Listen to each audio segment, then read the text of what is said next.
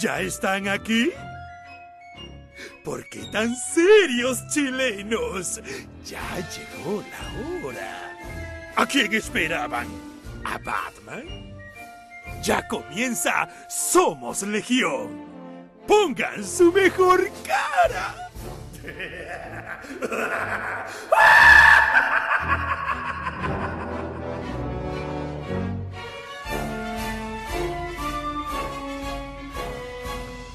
¿Por qué tan serios chilenos? ¿Por qué tan serias chilenas?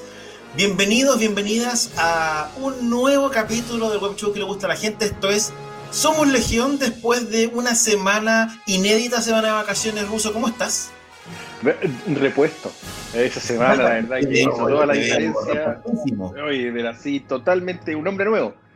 Eh, Bien, bien, dos semanas bien intensas de harto contenido, eh, que yo creo que han pasado no solamente de Motu, sino que bueno, el final de Loki, que igual habría que comentarlo, el trailer de, de Dune, ¿no es cierto? El anuncio de, de Pro Evolution Soccer y fútbol ahora es free to play. Eso es una notición que hay que comentar para todos los amantes de, del fútbol electrónico.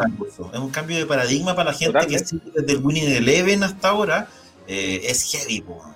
¿Cachai? Independiente si te gusta o no los juegos, es un cambio brutal en, lo que viene, entonces la harta, harta, hartas cosas. Y por supuesto el estreno del día viernes de eh, los primeros cinco capítulos de Master of the Universe que dan para hablar. Así es, y de eso vamos a estar conversando también con Pancho. ¿Cómo estás, Francisco Ortega? Bien, ¿cómo están ustedes, estimados? Puesto. De este, ya hay que sacarle el pandémico porque parece que la pandemia se nos va.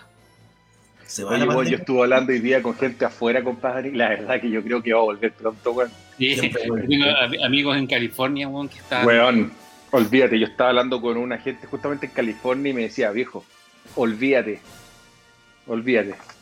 ¿Qué vamos a hacer, Ruso, con esos pasajes que tenemos comprados? No, yo creo que eso se mantiene, eso es la otra costa. Menos mal, ¿no? Oye, no, es que, vi lo de, es que vi lo de California, aunque puede. Oye, ¿va, a venir el Lord Cochazama como ese hijo. La gente está preguntando, sí, la gente está preguntando. ¿Les podemos decir que se está conectando en estos momentos desde Eternia el Man at Arms del cómic chileno? Oye, le, tiraste harto cuore con eso, Man at Arms, lo subiste a harto nivel. Sí, ¿cómo estás, Daniel Chazam Hernández? ¿Cómo te va? Bien, bien, bien, bien. La gente ha preguntado, ¿cargaste el teléfono? ¿Compraste el teléfono nuevo? ¿En qué condiciones técnicas estás? Eh, como las weas, como siempre, eh, con cuidado de prender esta wea. No, no, si estábamos bien, estamos impecables, estamos, estamos años luz del gobierno. Perfecto. yo, yo acá, yo me demoré un poquito en conectarme porque estaba terminando de ver Long Halloween parte 2. Uy, se ah, la subieron, hoy día la subieron. ¿Mm? Puta, los chuchos su madre. Ya, oye, tengo un problema, hoy tengo mala señal. no, está mm, así sin, sin spoilear, eh, toma, se toma tal libertades, muchas más de la, de la primera parte. Tiene una escena post créditos y básicamente la, eh, eh, es un capítulo piloto. Tú lo miráis entero como un capítulo piloto para evidentemente van a hacer algo con Batman y con porque la serie en el fondo lo que es es un capítulo piloto para una suerte de Batman Catwoman como lo que como la como el cómic de, de Tom King, Tom King pero en serie porque básicamente va para allá es una historia de pareja ¿cachai? Y no sería una mala idea fíjate que no sería una mala idea explotar digamos eh, algo que la película no y la, película animada en Justice y la escena post crédito eh, conecta con con la película de Superman y con la con los dos anteriores que hay pues de, de, este, de esta nueva reanimación de o sea, la, de Wonder Woman que es de la Justice eh, Society y con conecta con tiene una escena post créditos que mete Long Halloween en la continuidad de la de Superman y la de la Justice mira. Muchachos ¿qué les parece si entramos en materia? Eh, ha habido una alta expectación, probablemente, no, no, sé si probablemente, pero en realidad, últimamente diría que todos los, productos eh, pop que tienen oh. un, fandom eh, relevante eh, han generado polémica. No me acuerdo, probablemente con excepción de Mandalorian, que fue como aclamado de manera transversal. Eh, probablemente Loki también es una excepción, en el sentido de que la conformidad es también transversal. Vamos a estar hablando después del último episodio de Loki. Eh, en general, estamos, estamos en, en, una época en que cada estreno que tenga que ver con cultura pop, con fandom, etcétera, genera una serie de reacciones súper viscerales, para bien y para mal. Eh, yo me acuerdo cuando hicimos el especial de la Justice League de, Zack Snyder que tuvimos que hacer como un montón de advertencias respecto de, en qué íbamos a, conversar en ese momento, porque los ánimos estaban un poquito caldeados incluso. Yo te diría que con Motu, inesperadamente incluso, porque a pesar de que ya teníamos, había ciertos, ciertos señales de que la cuestión más o menos por dónde iba, eh, y ya hubo preliminarmente algunas reacciones de duda, yo te diría que eh, lo que ha generado probablemente no estaba en ninguno de los cálculos de, de La película, hay que decirlo, o sea, la, la, serie, tiene una, al, menos en Rotten Tomatoes, tiene una súper buena calificación de la crítica, pero una extraordinariamente mala calificación de los fans. Pero eh, fíjate, que, fíjate que si tú, yo, yo me metí a Rotten Tomatoes y empecé como a rastrear para allá, y, la, y, y la mala calificación de los fans es de cierto fandom Sí, Básicamente que está en una campaña muy, muy power sobre todo estos, todos estos, estos productos que tienen una suerte, una suerte de lectura, que la asocian con el, feminismo y con, y con, ideas progresistas y, y, están súper organizados, ¿cachai? Súper, súper, súper organizados. y tiene que ver con un fenómeno que está ocurriendo sobre todo en Estados Unidos. Y que tiene con el mismo amigo que un profe que me, que, que me decía que está la caga en California. Me decía, el rollo que está pasando hoy día, que hay toda una generación de cabros de 15 años, 16 años, que odian a los millennials porque consideran que los millennials son las, fueron la, ¿cómo se llama? La, la cultura del, entre la cultura de la cancelación y la, y la sociedad de cristal y toda esta weá. y está volviendo el bullying heavy en los colegios, weón pero heavy, así, eh, una weá como, y hay un, rechazo con, muy, muy potente a cualquier, a cualquier idea progre eh, que, que, de alguna manera eh, fue muy poderosa en, la cultura, en la cultura general en los últimos cinco años. Y estos grupos se están metiendo a hacer mierda películas y series que dicen que ni siquiera las ven. ¿Cachai? Dicen, no, esta weá es propaganda, la vamos a hacer mierda. Y, porque si tú te fijas, lo que ocurre en Rotten Tomatoes es que la crítica especializada y, los sitios más o menos piola, si bien no, no, hay algunas críticas muy buenas, en, general es tres estrellas, cuatro estrellas. tampoco, tampoco ha sido una guada de No, no, no es perfecto. No, pero, ojo, pero ojo también porque acá se mezclan un montón de cosas, ¿cachai? Porque estáis hablando de. El fandom de He-Man es un fandom viejo. Sí, ah, no soy mal al lado. Pero es que eso voy. Es que eso voy. con pelo. Estos sitios que, se, que han entrado a hacer mierda a Motu. A, a, a, hacer mierda a Motu son cabros que ni siquiera tienen idea que es He-Man. No, sé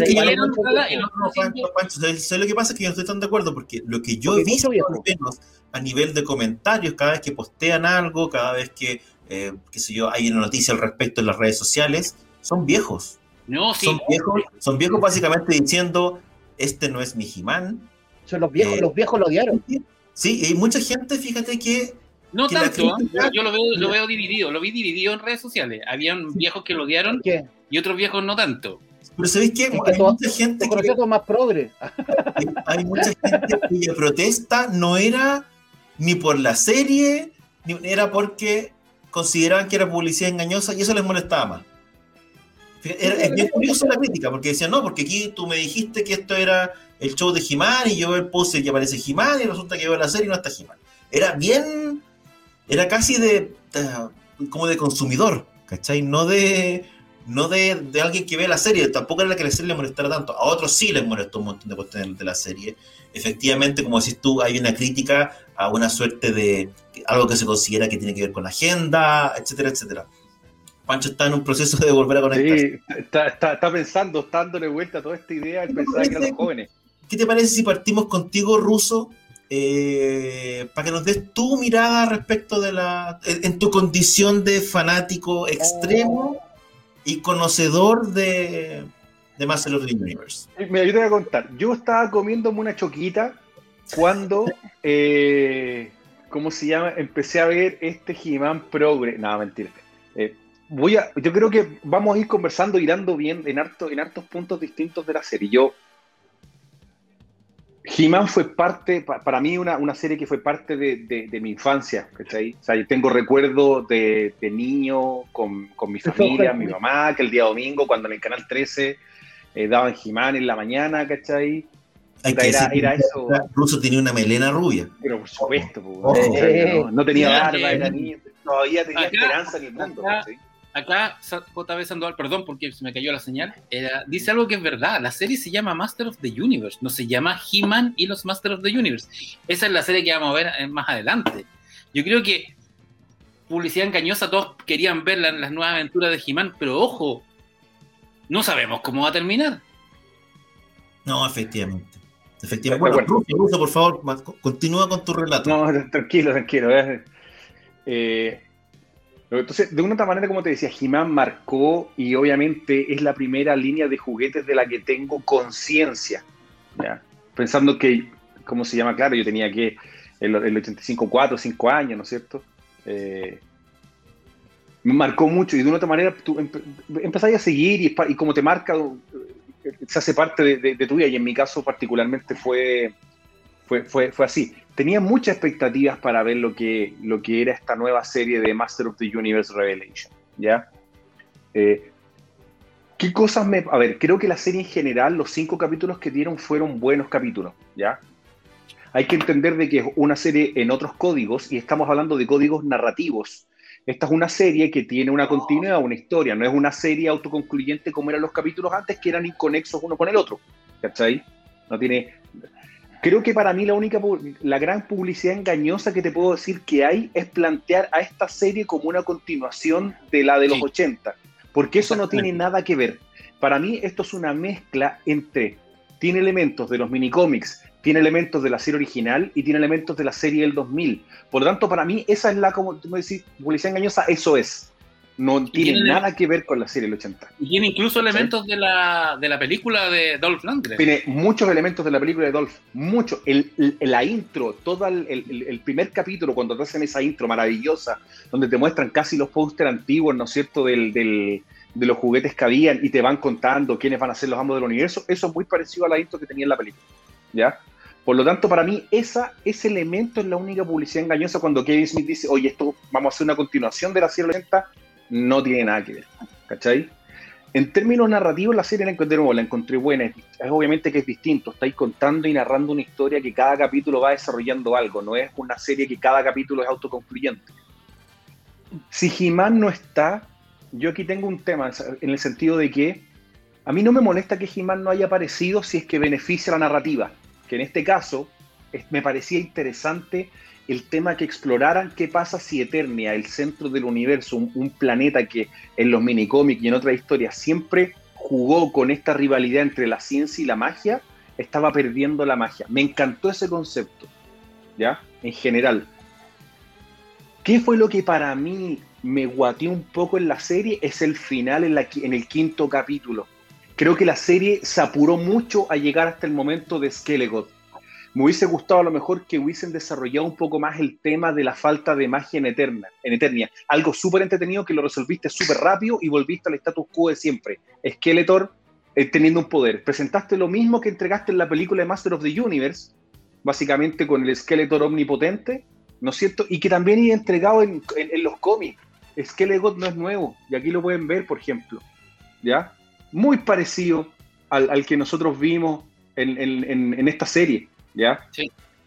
Muy, muy parecido, la misma estética, cuando el buen agarra la espada del poder, ¿no es cierto? Etcétera, etcétera. Entonces, de una u otra manera, ahí es donde a mí se me cae un poco la serie en el capítulo número 5, ¿cachai? Me gustó todo lo que había, me, me gustó el tema de que faltaba la magia, me gustó que hayan separado la espada, que hace más referencia a la línea de juguetes, donde Skeletor venía con una mitad de la espada y He-Man venía con la otra, y ambos tenían que juntarlas para poder acceder a Grayskull. Lo encontré en eso interesante, ¿cachai? Y, que, cuando llega al final... Fíjate que ahí, eh, hay, un, hay, un, hay un guiño también a, a los minicómics, porque ah, si te recordáis los minicómics, las espadas se juntaban y esas eran como la llave para abrir el castillo. El castillo. Y acá en el fondo no es la llave para abrir el castillo, pero la espada es la llave, es una llave que, en el fondo eh, hace el guiño, trae la magia y la, y la reparte en Eternia. y eso es súper bueno, que en el fondo que la espada es, tiene, tiene una importancia más allá de ser la canalizadora del poder de Grayskull. Y, de nuevo, yo creo que podemos empezar, ah, como les digo, vamos a empezar a hablar de, varios conceptos que me gustaron, que hayan traído, por ejemplo, que hayan desarrollado Troya, lo que es el, planeta de Orco, y que hayan dicho, Hero dice, y lo plantea, de que la espada fue forjada, fue unida y traída desde la dimensión de Orco, que eso es súper relevante, sobre todo para, toda la historia completa de Master of the Universe.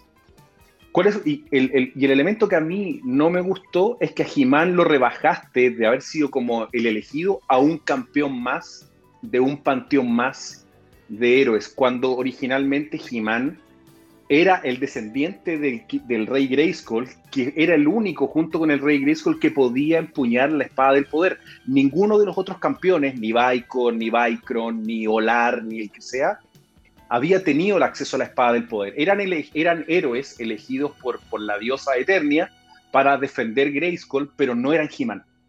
Nunca se podían tener acceso al poder de Grayskull, porque el poder de Grayskull era solamente de los elegidos.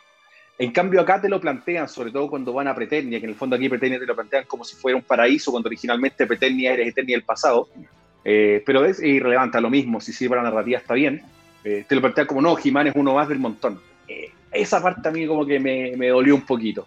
Pero en general lo demás me, me, pareció interesante, me entretuve, la animación me gustó, yo creo que hay gente que había demasiado eh, sensibilidad de cutis con que no, que He-Man se le veían los pectorales aquí. No, bueno, cuento que la animación sirvió, me gustó mucho la pelea de espada de He-Man con Tila en un momento cuando están en, en, en como en, su eternia. En ese sentido por lo menos ahí me funcionó, ¿cachai? Pero así haciendo como una, un resumen del, de algo que vamos a seguir desarrollando, eso me pasó con, con la serie. En general, quiero ver lo que pasa en la segunda parte. Tengo ganas de ver qué es lo que pasa independientemente, pero es que Legos fue como, mmm, ya lo he visto en la película, lo he visto en cómic, lo he visto en cómic, lo he visto en cómic, ¿cachai? Sí, a mí, lo, a mí lo que me pasó es que, a ver, cosas que me gustaron harto, lo eh, coincido con Russo en todo el rollo de este planeta que en el fondo es el centro del universo y toda la, toda la mística que hay y, el legendarium que crean alrededor de Eternia. ¿Y qué pasa cuando pierde la magia? Y, que pierda y, cómo muestran la pérdida de la magia. Cuando muestran, cuando en esa, aldea donde está toda la, toda la gente buscando el, el, agüita, de, e, e, este, este son gotas de magia. La, eh, Triclops eh, creando una secta tecno. Pop. Técnica, eh, o sea. Como tecnócrata, ¿cachai? Tecnócrata. Eh, eh, lo encontré como toda la evolución que cuando van a, la, Snake Mountain y ven que está toda entera con chips y como que hay, un, todo el choque de tecnología con magia está muy bien. Lo que me llama la atención sí que yo a todos los que han reclamado con que Tila es subida por la hilacha y todo, y que no mucho, ¿vieron la serie original de los 80? Yo estoy de acuerdo, totalmente. Yo creo que los que opinaron, estoy igual de acuerdo. Tila siempre fue así. Tila, siempre, fue bacán. Siempre fue bacán. Y de hecho, una de las gracias que tenía la serie original de He-Man es que era quizás la primera serie donde presentan a una mina en forma, en forma eh, masiva que no era ni siquiera era como la princesa Leia, esta mina era una guerrera, bueno, era la capitana de la guardia, era la mejor guerrera, era la que, la que eh, se dedicaba a, hacerle bullying al, al, príncipe Adam y, y, combatía a la par con He-Man. Siempre fue su vida de la raja, eh, eh, Tila. Era orgullosa, era egocéntrica, claro, era como tiene y todo. Pero el personaje de Tila yo, yo encuentro que, lo que hicieron con el personaje que lo que hizo Kevin Smith tiene mucho que ver con el personaje. O sea, es, la evolución del, personaje original. Quizá que esté siempre tan enojada, como que, ah, ya, pero es por todo lo que le pasó también, se siente traicionada por su papá, por todo. Le, le falta el yogur. pero por otro lado, pero el personaje de Tila es la Tila original. Lo que pasa es que, bueno, revisen los capítulos clásicos, revisen incluso lo cómo habla, eh, los discursos. Hay capítulos clásicos. Yo me dediqué a mirar así en YouTube, buscando lo que, como que empecé a ver youtuber de, hablando de, Master of the Universe, y había uno que empezó a decir que dice exactamente esto, y decía, y ponía un link con cuatro capítulos clásicos, tenía hasta ideas de, identidad de género, Tila, en algunos capítulos. Como, es como, y estamos hablando de Una punta a propósito, Pancho, para interrumpirte mucho. Master of the Universe es una serie que tenía muchas guionistas, mujeres. Muchas guionistas, sí. En Filmation trabajaban muchas mujeres, que no era tan, tampoco algo tan típico. Entonces hay que tener ojo ahí cuando uno dice, no, bueno, todo eso era porque había guionistas mujeres trabajando en he Entonces había conceptos interesantes y por eso también el desarrollo de Tila no era el desarrollo típico de la dama en peligro, ¿cachai? No es la Dale Arden de, de, Flash Gordon del mismo estudio, ¿cachai? No es Jane de Tarzan, es una figura completamente distinta. Es una guerrera, era, o sea, era, la, la, que mandaba la guardia yo también estoy de acuerdo. A mí me pareció que lo que hicieron con Tila no, no, me molestó, al contrario. De hecho, representa muy bien lo que es el personaje. ¿Cachai? Eh, y a dónde, a dónde lo tienen que llevar, si no hay que olvidarse de que Tila es la hija de Sorcerer, en el fondo. ¿Cachai? Y que tiene un destino bastante importante dentro del. ¿Cachai? De, toda la leyenda de Master of the Universe o del Lord de Master of the Universe. Pero Por tanto, no me parece eso, esa cuestión en la serie como que dije, ya, o sea, ya, la mina está enojada porque le, mm. porque no le contaron quién era, quién era Jimán y, y todo eso. Ah, no, esa guay es contra buena, esa guay es contra buena. ¿Quién sabía menos ella? Es la capitana del ejército y es como el único la única persona que no sabía nada. Bueno, pero en la serie era así, pues, Pero en la serie era así, pues. Además que, pero, todos sabían, o sea, al final ese cuando te salen que todos los buenos sabían que el weón era y menos ella, aparte que no, no, no, no, no, lo saben, saben los, o sea, los de siempre, los, los típicos, Orco, más la reina Marlena, que siempre y el papá también, pues si cuando le dice el diálogo que le dice ustedes todos ahí se hacen los hueones, el diálogo está a la raja, pero era como la única que no cachaba. Chaza, ¿qué te pareció en líneas generales la, la serie? ¿Te entretuviste? ¿Lo pasaste sí, bien? Entretenía, entretenía. Encontré un poco gratuito las muertes, que encontré que fue como un poco gratuito, que puta, lográis hacer algo bacán con un orco, y chao con orco, hacía algo bacán con robotos, y chao roboto, pues como que no, no utilizaste, o sea, era mucho más fácil matarlos que ocuparlo un poco más, no sé. Pues. Sí, pero, eh, van, a atarse, van a atarse robotos, o sea, ese ahí llegó el bigote, una maravilla. Que, Roboto es un personaje funcional, en el fondo es, es Manatarms, es el equivalente a Manatarms. Yo creo que Orco va a haber alguna sorpresa, porque no hay cada. Sí, yo también. Van a volver todos seguramente. Yo creo de Roboto no. que volver. Su Roboto no puede morir. Pero sabéis que en general, mira, la serie tiene un montón de cuestiones súper buenas. No hay que olvidarse, uno, de repente la nostalgia es traicionera eh, y uno tiende a pensar que las cosas eran mucho mejores de lo que realmente eran. He-Man era una serie súper entretenida cuando uno tenía la edad que tenía cuando la vio, ¿cachai? Si la veis hoy día, le pilláis un montón de pifi y cuestiones que son súper absurdas. Y, te das cuenta de, también de lo limitada que era, por más que no tenga mucho cariño, lo limitada que era la, animación y el diseño de personaje. Eh, hay un montón de, yo diría que el, principal mérito que, que, tiene Kevin Smith es habérsela jugado por, por hacer cambios.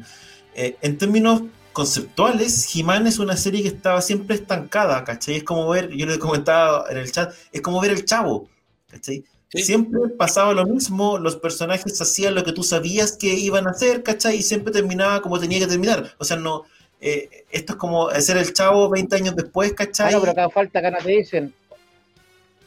¿Cómo? Hoy aprendimos que He-Man te puede ayudar o te puede tratar mal. Probablemente el cambio más grande. Pero eh, yo te diría que eh, eh, lo que hace Kevin Smith es jugársela básicamente por hacer avanzar los personajes. Mm. Y saca la serie original de, este estado permanente de estar estancada y lo hace, avanzar, lo hace avanzar como él piensa que es lógico que avance.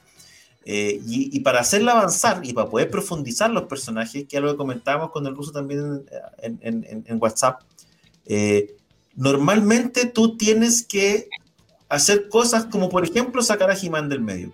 Básicamente porque He-Man es un personaje que tiene que ver un poco también, no sé, por los personajes de esa época, los grandes héroes como Optimus Prime, que son personajes que no solamente son los más fuertes, sino que además son sabios, además son infalibles, tienen un montón de características que hacen muy difícil lidiar con ellos en términos narrativos. Como Superman. Como, Superman, como lo que pasa con Superman, ¿cachai? Que tienes que transformarlo en malo o tienes que sacarlo un poco de escena para que el resto de los personajes puedan crecer y vivir. Porque cuando tenés un personaje que con su sola presencia soluciona todo, es muy difícil que pueda contar historias o poder contar dramas en la práctica. Lo que hace Kevin Smith, para mi gusto, de repente muy, un poquito forzado, porque tiendo a pensar que la serie de repente tiende a abusar de lo cebolla, ¿cachai? Eso a mí como que me siento que en ciertos momentos se pasó un poquito del lo que dice el chazo, lo están matando a todos. Sí, pues tiene que ver con un poco con eso, ¿cachai? Con abusar del, de la sensibilidad de orco y amigos, déjenme acá, ¿cachai? Eh, hay algo ahí que de repente, como, que yo siento, claro, que caía un poquito en lo cursi, eh, como que pasaba cierto límite, pero que estaba súper bien en función de, de, lo que estabais contando. Eh, tiene varios méritos, más allá de los ya mencionados, transformar a, a, figuras en personajes, eh, porque, porque lo que tenía ahí en, en, la serie eran básicamente personajes bien estereotipados que cumplían roles bien limitados. Y acá les diste dos o tres vueltas más que que, son harto atractivas, encuentro yo. Cuando hablamos de, eh, de lo que pasa con, eh, eh, con esta tecnificación de la montaña serpiente, etcétera, etcétera, claro, Eternia es un lugar, es un reino, es una monarquía, donde convive la magia y la tecnología, que no es algo tampoco tan común, ¿cachai? Y nosotros no, no, no habíamos percibido que esas podían ser fuerzas contrapuestas. Es interesante verlo. Es interesante también que sin explicarlo te muestren el porqué de los cielos de Eternia. ¿Te acordás que habíamos comentado en un momento cuando veíamos las imágenes decíamos, pucha, se echan de menos los cielos morados, qué sé yo? Y en el fondo acá te dan a entender que los cielos morados y todo, esta volada que tenían los artistas con los seres de Eternia, tenían que ver con la presencia de la magia. Eso lo encontré notablísimo.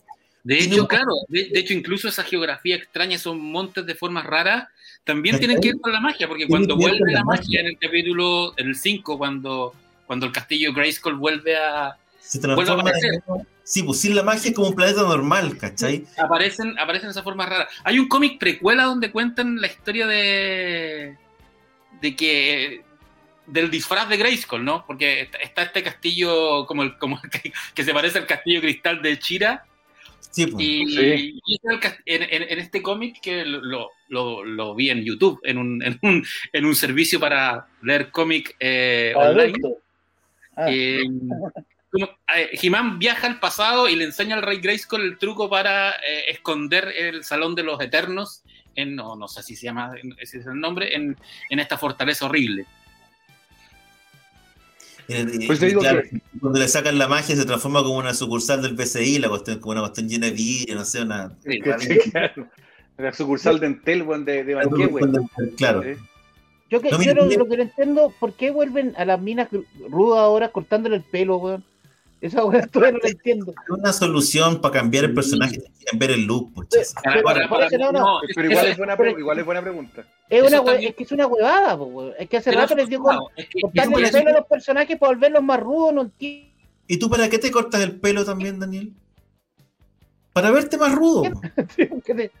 No, pero se entiende. No, pero cortártelo, pero. En el fondo, no tenéis que masculinizar a Tila para que sea bacán. cortarle el pelo. A...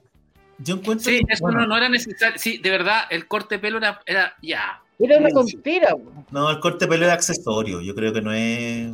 Pero es que es un accesorio que igual, puta, que son como weas, puta, estáis peleando, quería arreglar la cuestión, no queréis pelear. Puta, el corte de pelo fue como gratuito, weón. decís, dejado el pelo, puta. De hecho, fue bacán cuando, cuando, lo bacán fue cuando Evelyn se saca el casco, bueno, esa weón, y tiene la chasca blanca. Tuvo viola, ¿cachai? Estuvo entretenido. ¿Cachai? Claro, sí, lo, del, lo, del, pelo, lo del pelo tira sí dije, ya, lo de la ropa uno entiende, porque el, porque el otro, el, otro traje era como un traje. Ah, no, eso te lo entiendo, pero el, un traje armadura de Eternia, o sea, de, Eternos, y ella quiere, ya, busca, busca vestirse de forma más, más distinta al, a, a, este traje ceremonial. Pero ya, ok, eh, tiene sentido narrativo, pero el pelo de verdad es como no, yo, creo que, lo que estábamos buscando con el pelo era hacer el cambio radical. ¿Cachai? Tila podría haber sido muy cano, entonces salió con un muy cano, haber salido con el pelo de otro Claro, color. tatuaje pelo en las piernas, pues. Claro, estaban buscando, yo creo, mostrar un cambio un poquito más radical de ella, porque, claro, si no era como que se cambió la ropa nomás, pues, ¿cachai? Entonces no, no, no te daba, podría haber tenido un tatuaje, qué, qué sé yo. En el fondo era Bueno, y, aquí como, y acá como dice Luke, bueno, la, la puta, la- el personaje fuera, Más tan- fuera de cámara le dio la- ya, quiero cambiar y punto, ¿cachai? Sí, pues Manhattan podría haber estado con un parche en el ojo, ¿cachai? O sea, No, pero van a darle cortar el bigote y lo cagáis. cuando te una eh, Cuando si te hacen Manhattan eso- quiere cambiarse, corta el bigote. esos cambios Manhattan- estéticos, esos cambios estéticos más que gratuitos, lo que te están diciendo es, este personaje sufrió un cambio Pero radical. se utiliza, se utiliza en todos lados. Es que una, es, bueno, y últimamente película que veí, weón, les da por cortar. Es que una weá que como que ya se repite mucho. Pero es que si Pero- no, ¿cómo? en el fondo, ¿qué muestras tú como cambio radical en términos de look? Pero- un tatuaje, pero- pero- ¿cachai? una pérdida de un ojo. En el fondo, tú, de cierta manera, Pero- lo que estás tratando de decir, esta, esta persona cambió, se hizo más dura a lo mejor, ¿cachai? Eh, probablemente tiene que ver, tiene que ver con, con- también con este concepto de que ella se endureció, ¿cachai? Que no, también tiene que ver con el personaje. Yo no, no lo Salió siento con el maestro.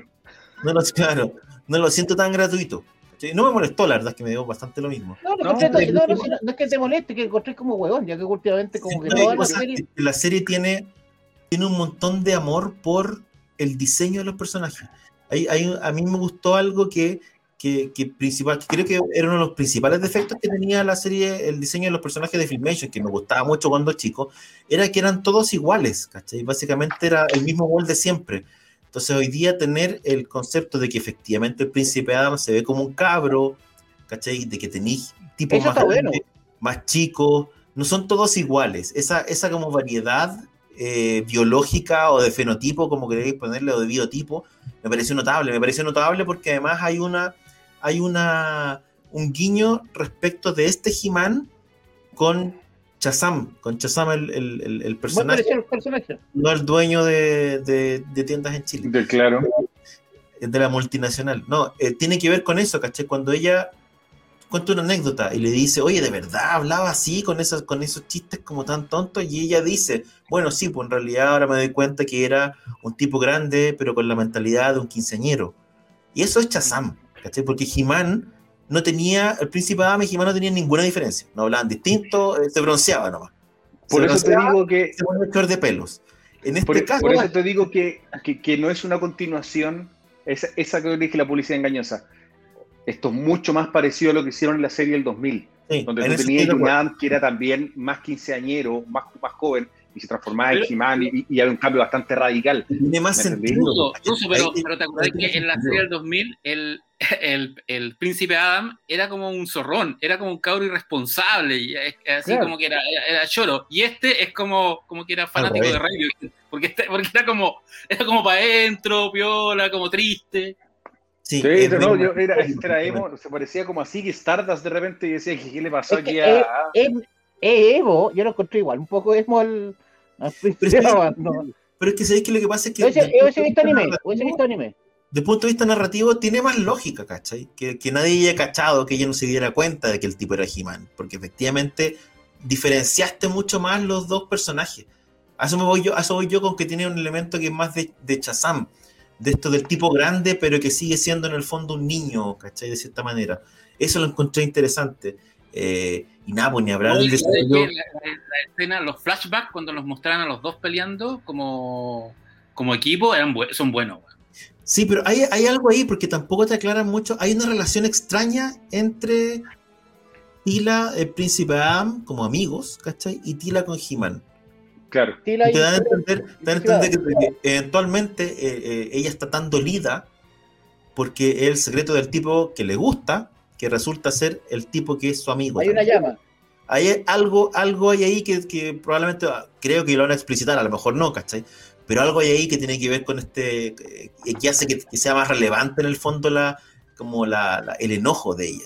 Yo me acuerdo que en el, en el álbum, ¿se acuerdan en el álbum Master of the Universe, el de Salo, que decían que Tila, Tila enamorada del buen mozo príncipe Adam? Hay una tabla que decía eso. Como Oye, la amiga, la amiga de Tila salía en los cómics, eh, o sea, en la serie No, algo. no, no, no, ese es un personaje nuevo que, que introdujeron acá. Pero ¿sabéis que Russo lo menciona? Está basado, en un personaje, está basado en un personaje. Yo leí que estaba basado en un personaje. Sí, de un personaje que aparecía brevemente en un mini cómic, pero que no era así, era, era otro, era muy distinto. Es que, de hecho, era, era, era, muy parecida a Tila, era pelirroja. Es que, entonces, es que ese, perso ese, personaje como que como también te da una ambigüedad un poco la relación, o sea, te, te, como... Mira, ese personaje es, no sé si vieron el after show de que, que hicieron, que está dentro de los capítulos, hay un after show, y es súper bueno porque como que abundan un poco más en las motivaciones para hacer las cosas. Lo que dice la actriz y lo que dice Kevin Smith respecto de ese personaje es que ese personaje es el público que no ha visto Master of the Universe. Por eso es que ella siempre está preguntándole a ella, bueno, ¿y cómo era He-Man? Bueno, ¿y tú cómo se hacía? Y tú no te. De cierta manera, ella está preguntando las preguntas del público. Alguien preguntaba por ahí si era necesario ver la serie antes. No. Podéis ver la cuestión y con la información básica se entiende perfecto. He-Man tampoco era una serie muy compleja, así que tampoco es que tengáis que saber demasiado eh, la disfrutáis distinto nomás o tenéis elementos de comparación, de comparación distintos, pero la serie obviamente se puede ver por, sí sola. Por, ejemplo, ese personaje me encantó, bueno, el, el que crea como la religión, ese bueno está en la raja. Ese, ese weón se.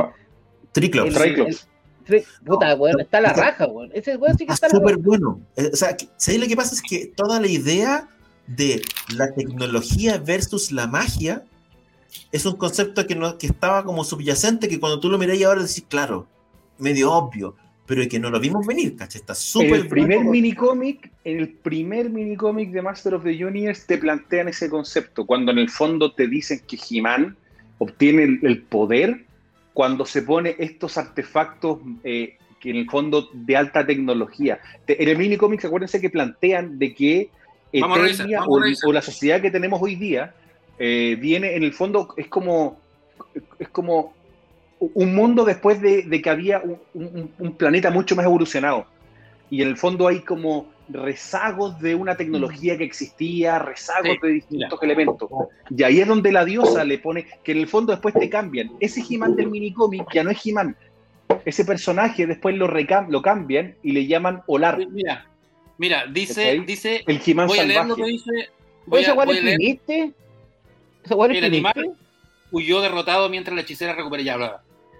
Se convierten en el héroe legendario que ha de heredar los tesoros que ha, que custodiado todos estos años. Fueron hechos siglos antes de las grandes guerras por los científicos de Eternia. ¿Cachai? Esta weón, viejo. Y le, entrega la armadura y el, y el Battle Ram. ¿Cachai? Le entrega el Battle Ram, la armadura, ¿me entendís? Que lo ayuda y que lo protege y que le permite tener la fuerza. Y ahí te planteaban de que esos artefactos eran tecnológicos. Por eso te digo que era en el primer minicómic te dan eso, y después lo que hace Mattel es cambia, y ahí se de ahí. La separación de la espada. ¿Cuántos de estos recopilatorios hay en...? En inglés uno solo, en español sacaron tres porque los separaron en tres para sacarle más plata. ¿Y tienen los dos nomás, los dos primeros? Sí, el tres está. Pero en inglés hay uno, hay uno que viene solo. hay uno que hay uno que vienen todos uno solo. Sí, es el, gringo. Pero está bueno, este, este, este recopilatorio eh, que lo sacó, este es el español, es el de... Ese Está súper bueno, porque, o sea, vienen los tres, pero vienen toda la historia, la, todos los minicómics para los que no los leyeron, ¿cachai? Quieren, eh, y básicamente eran cuentos ilustrados más, más que minicómics. No, es que después, cambian, después cambian después cómics. De hecho, de hecho la última saga de. Ese fue el último. De Ultimate, de Ultimate Battleground. Ese fue el que dibuja Agustín, que de hecho. ¿Y sabes lo, bueno? Es esta portada que hay acá, que los que vieron la serie van a cachar. Es esta portada que está acá. Y de las, de las las torres de, Esa es la torre central, que se supone que la mitología te indica que cuando la torre central aparezca, en el fondo va a ser de nuevo la batalla entre el bien y el mal, cuando vuelve a resurgir eh, el, King Hiss y todos estos personajes. Y este, este minicómic lo dibuja eh, Bruce Timm. ¿Sabes qué? Para los que no conocen Bruce Timm, vean obviamente Batman y un montón de cosas más una cuestión súper buena que tiene esta edición, que viene con hartas notas a pie de página donde van explicando la, los cambios de continuidad. Esta es la primera aparición del príncipe Adam, esta es la... Esto después se contradice con, la, con el personaje de la diosa Tila y Sorcerer, que básicamente son tres personajes y finalmente los, los mezclan en dos. Por eso, por la diosa, la diosa y Tila la se supone que la. Pero después las vuelven a separar. Y la diosa que sale. después, la diosa era como esa tila verde. Sí. ¿cachai? Que tenía la misma armadura de serpiente, ¿cachai? eh, y que después la transforman de nuevo en Tila. Y en la serie, y después en Filmation es cuando crean a Sorcerer, como Sor, el personaje que, que nosotros conocemos, que era la, guardiana de, del Castillo Grayskull. En algunos cómics, de hecho, los cómics, la primera tirada de cómics que saca DC, eh, no, la, no la de ahora, sino que estamos hablando en la, en la, década de 80, He-Man se transformaba cuando iba a la cueva, del, a la caverna del poder. Y ahí salía con el hacha y con la, no, no, ocupaba la espada. Después cambian un poco el tema y bueno, por eso que después sacan un poco el Master of the Multiverse para explicar todas las líneas que hay. Hay, hay un tema en, en la serie que, que, yo creo que es imposible que no dé gusto, que tiene que ver con el cuidado en, eh, en los detalles. Tú, tú caché que no sé, pues aparece el Bachasaurus, aparecen como todas las figuras. Eso, yo quería llegar aparecen los vehículos, están hechos con un nivel de detalle maravilloso. No solo las, las cuestiones visuales, sino en, en, pequeños guiños en los diálogos. Cuando aparece Pila por primera vez y la reina Marlena le habla, le dice, pareces una diosa guerrera. Que es un guiño a, la, a la diosa guerrera del, que hablábamos recién. La serie está hecha con un, con un nivel de, nosotros siempre hablamos como nivel de cariño, de artesanía, en ciertos productos y acá está súper presente. O sea, de verdad, cuando tú empezás como a cachar los detalles, a ver los detalles de los diseños, a cachar los personajes que incluyeron y que, como decía, pasaron de ser, muchos pasaron de ser figuras nomás, a ser personajes. Lo que hicieron con Scarecrow, eh, sí, pues, fue, fue Es, Scarecrow es un personaje, o sea, una figura extremadamente difícil de encontrar, extremadamente cara, de hecho. Eh, y lo transformaron y, ahora es un personaje. ¿cachai? O sea, y eso lo hicieron con varios. Completarlo, darle capas más de profundidad y transformarlo en un personaje interesante. ¿Sabéis cuál fue el guiño que a mí más me gustó?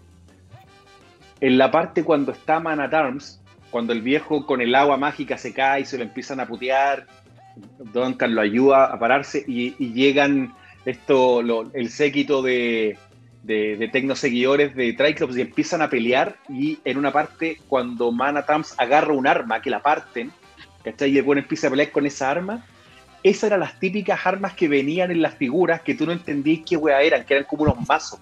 ¿cachai? y ahí viene el mazo que venía con la figura de Manatams cuando el buen está peleando. Que en el fondo nunca tenía coherencia. Te decís, ¿qué esta weá que viene de figura, ¿cachai? De arma de mierda y aquí en fondo la ocuparon y el bueno forrando con ese masito chico, la encontré muy bueno, me, gustó el detalle. tiene, ese nivel de detalles que uno agradece el fondo. ¿cachai? Todas, las apariciones de Manhattan, todas las apariciones de Manhattan son, todas todas buenas. aparte que poner a Liam Cunningham de, de Manhattan, puta, es un buen actor, tiene busista cualquiera. En general, el, trabajo vocal de todos los buenos fue bueno, yo creo que podemos hablar de todo eso, pero, pero pensando en los detalles, se agradecen todos los detalles de la figura. Por primera vez te muestran el castillo, este, la montaña serpiente, con, esa como, la parte con esa cara rara que, que, tenía, ¿cachai? Que viene en la, en la, figura. En la figura, a eso me refería con el juguete. Le dan sentido al juguete y meten en la continuidad juguetes que fueron hechos y que no aparecieron nunca en la serie, ¿cachai? De hecho, el, si tú te fijas en el diseño, el diseño del castillo Grayskull es una mezcla entre el, diseño de, de, Filmation y el de la y el del juguete. en el fondo, el de, el de Filmation era como el lomo de un animal, era como una, bestia. Este a mí me gustaba. a mí, aparece el set de Eternia, eso te digo, que aparezca el set de Eternia eh, un escuático, ¿cachai? Alguien de por acá, yo no sé si estará, lo tiene. Sí, pues, uno de los, seguidores lo tiene. Se ve como sacado, como sacado del cartón del, o sea, está hecho a la pata, ¿cachai? Tenéis personajes como Merman, eh, que era como un secuaz más, ¿cachai? En, la serie normal. No tenía ni un cuento de nada, era uno más, que soy un Trap, yo, Merman, Hombre Bestia. Por eso que. Y aquí Merman. Era, es que por eso acá entretenido, porque en el fondo, en el minicómic o en las distintas historias, siempre te plantearon de que Merman y Triclops no eran secuaces de Skeletor, tenían agenda propia, eran alianza. El puta Merman, como una suerte de, de rey, digamos, proscrito del mal, tenía una, una mala alianza con Skeletor, no era un secuaz, ¿cachai? Entonces, en eso se, por eso te digo que la serie no, no es una continuación de, yo creo que estuvo mal vendido eso. Oye, esto vamos a continuar la serie de los 80. No, no tiene nada que ver, bueno. Nada que ver. Y el, hecho, también uno dice, bueno, sacaron a He-Man, pero sí, La gente, oye, sacaron. Pero ojo, sacaron Skeletor también de, la, ecuación. Y sacar Skeletor te da la oportunidad de explorar a Triclops, en realidad a todos y especialmente a, Evelyn, pues, ¿cachai?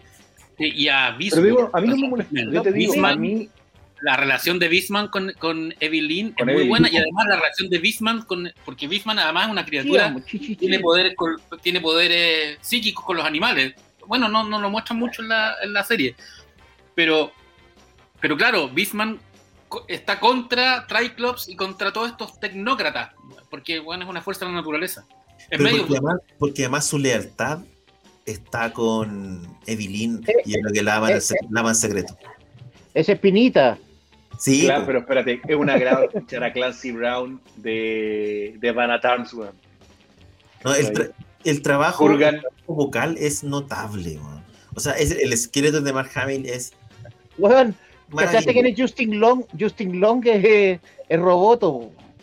Mira, no, amigo de Kevin Smith, Roboto, Roboto, otra figura que transformaste en personaje, ¿cachai? No, que, tuvo, que tuvo un, par de capítulos y nada más.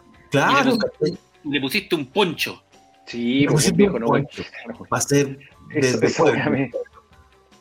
no, le pusiste el poncho para que cuando peleara se lo tuviera que sacar, ¿cachai? Que volara. es un recurso netamente visual. Para que, para que su circuito y su, su funcionamiento dentro fuera una revelación, ¿cachai? Para que no estuviera expuesto desde el principio le diste cuento, le diste un, sentido a un personaje como Orco que no tenía más sentido que ser el relevo cómico, lo transformaste en un personaje eh, pivotal en el sentido de marcar como un quiebre emotivo dentro de la eh, dentro de la serie, ¿cachai? Entonces tiene un montón no, el diálogo final, ¿cachai? Tiene todo un cuento, pues, es como la... Eh, tiene casi un tema de de, que te plantea en el fondo que la tecnología también puede evolucionar a un punto casi humano, ¿no? Tiene, tiene, elementos buenos en ese sentido, Establece, además establece un vínculo incluso con Evelyn, ¿cachai? A través de esto, de, que termina como Evelyn siendo una imagen media materna con, con él. Tiene un montón de cuestiones, como te digo, a mí me parece que la serie es súper jugada eh, en muchos sentidos.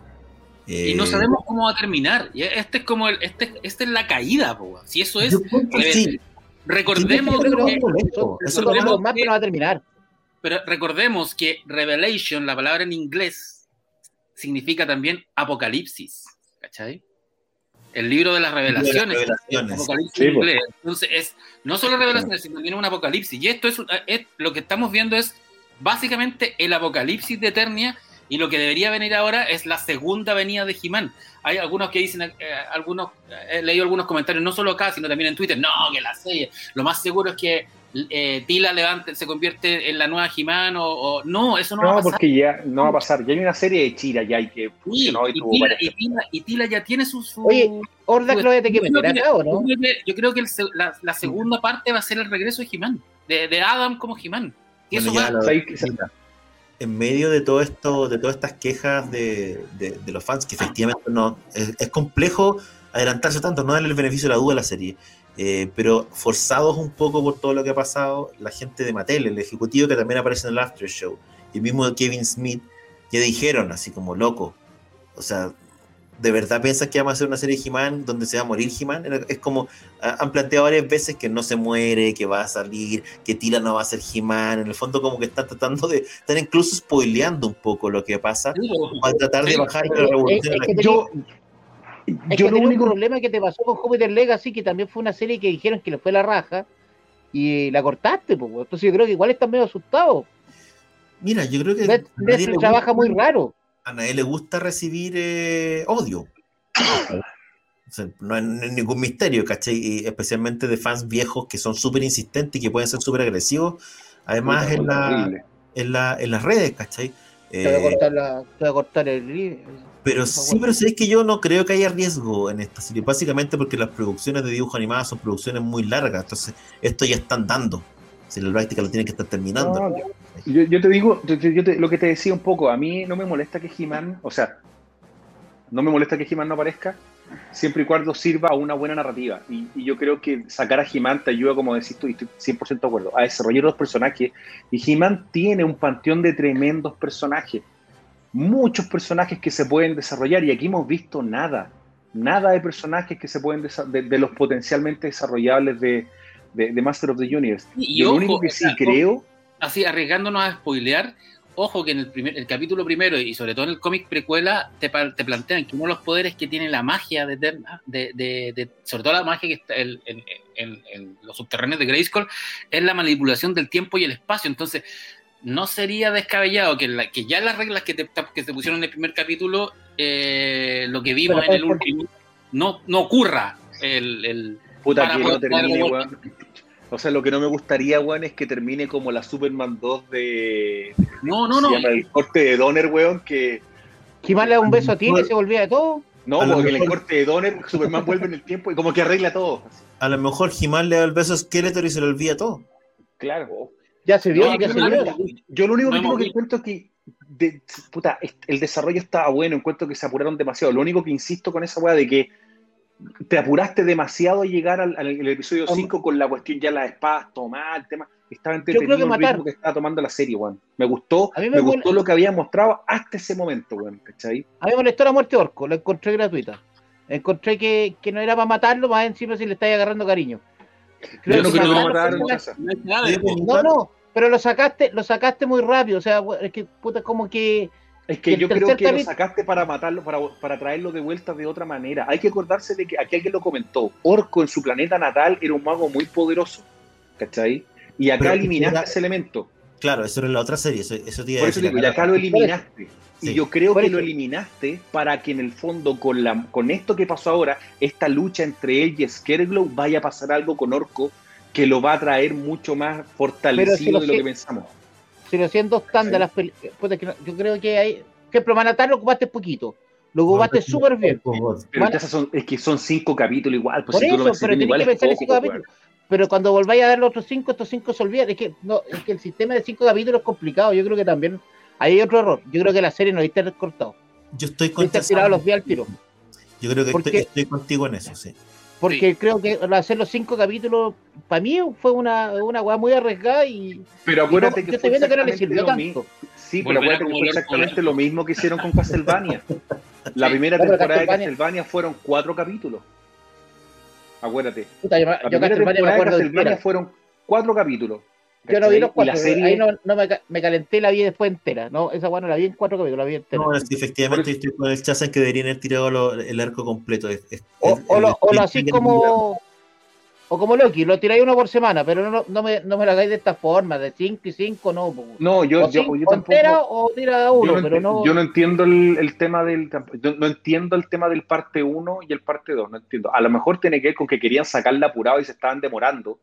¿Cachai? Por el tema pandemia, weón, no alcanzaron a tenerla entera y que no sé qué, tiremos lo que hay ahora, weón, y, y chao, ¿cachai? O sea, yo creo que, que, por ahí puede, por ahí puede ir, ¿me entendí? Efectivamente. ¿Cuándo es la segunda parte? No se sabe. Es fin de año o principios del próximo. Dicen que para ver este juguete les conviene tirarla en diciembre. No, ahora viene Transformers, ¿no? El, el miércoles Transformers, la, Sí, pues la última parte de la trilogía de la guerra de, de Cybertron. Y ahí esto, y lo íbamos a mostrar aquí, miren, ahí tienen, esto es lindo, ¿eh? Hay un Es lindo. Deja de poner el ruso en pantalla completa. ¿Qué, un, qué, qué una bolera? ¿Qué no, pues, hombre, es, esto es una cajita que salió en el, ¿cachai? Que salió para cuando sacan toda la nueva serie de Origins. Ah, ya Oye, bonito. Oye, ¿quién dibuja esa weá, weón? Increíble. ¿Quién dibuja esa weá, weón? Puta la weá linda, weón. Eso fue el primer Origins que salió, que es la figura básicamente de, de He-Man. Según la. Originalmente la serie, el, concepto de Origins era que las figuras iban a ser iguales a cómo habían aparecido. Ah, bonito el dibujo esa weá. ¿Cachai? Esta fue la primera. ¿Cachai? Entonces el príncipe de Dama aparecía así y esa es la figura. Después Oye, va, a, la cambiaron. más machito.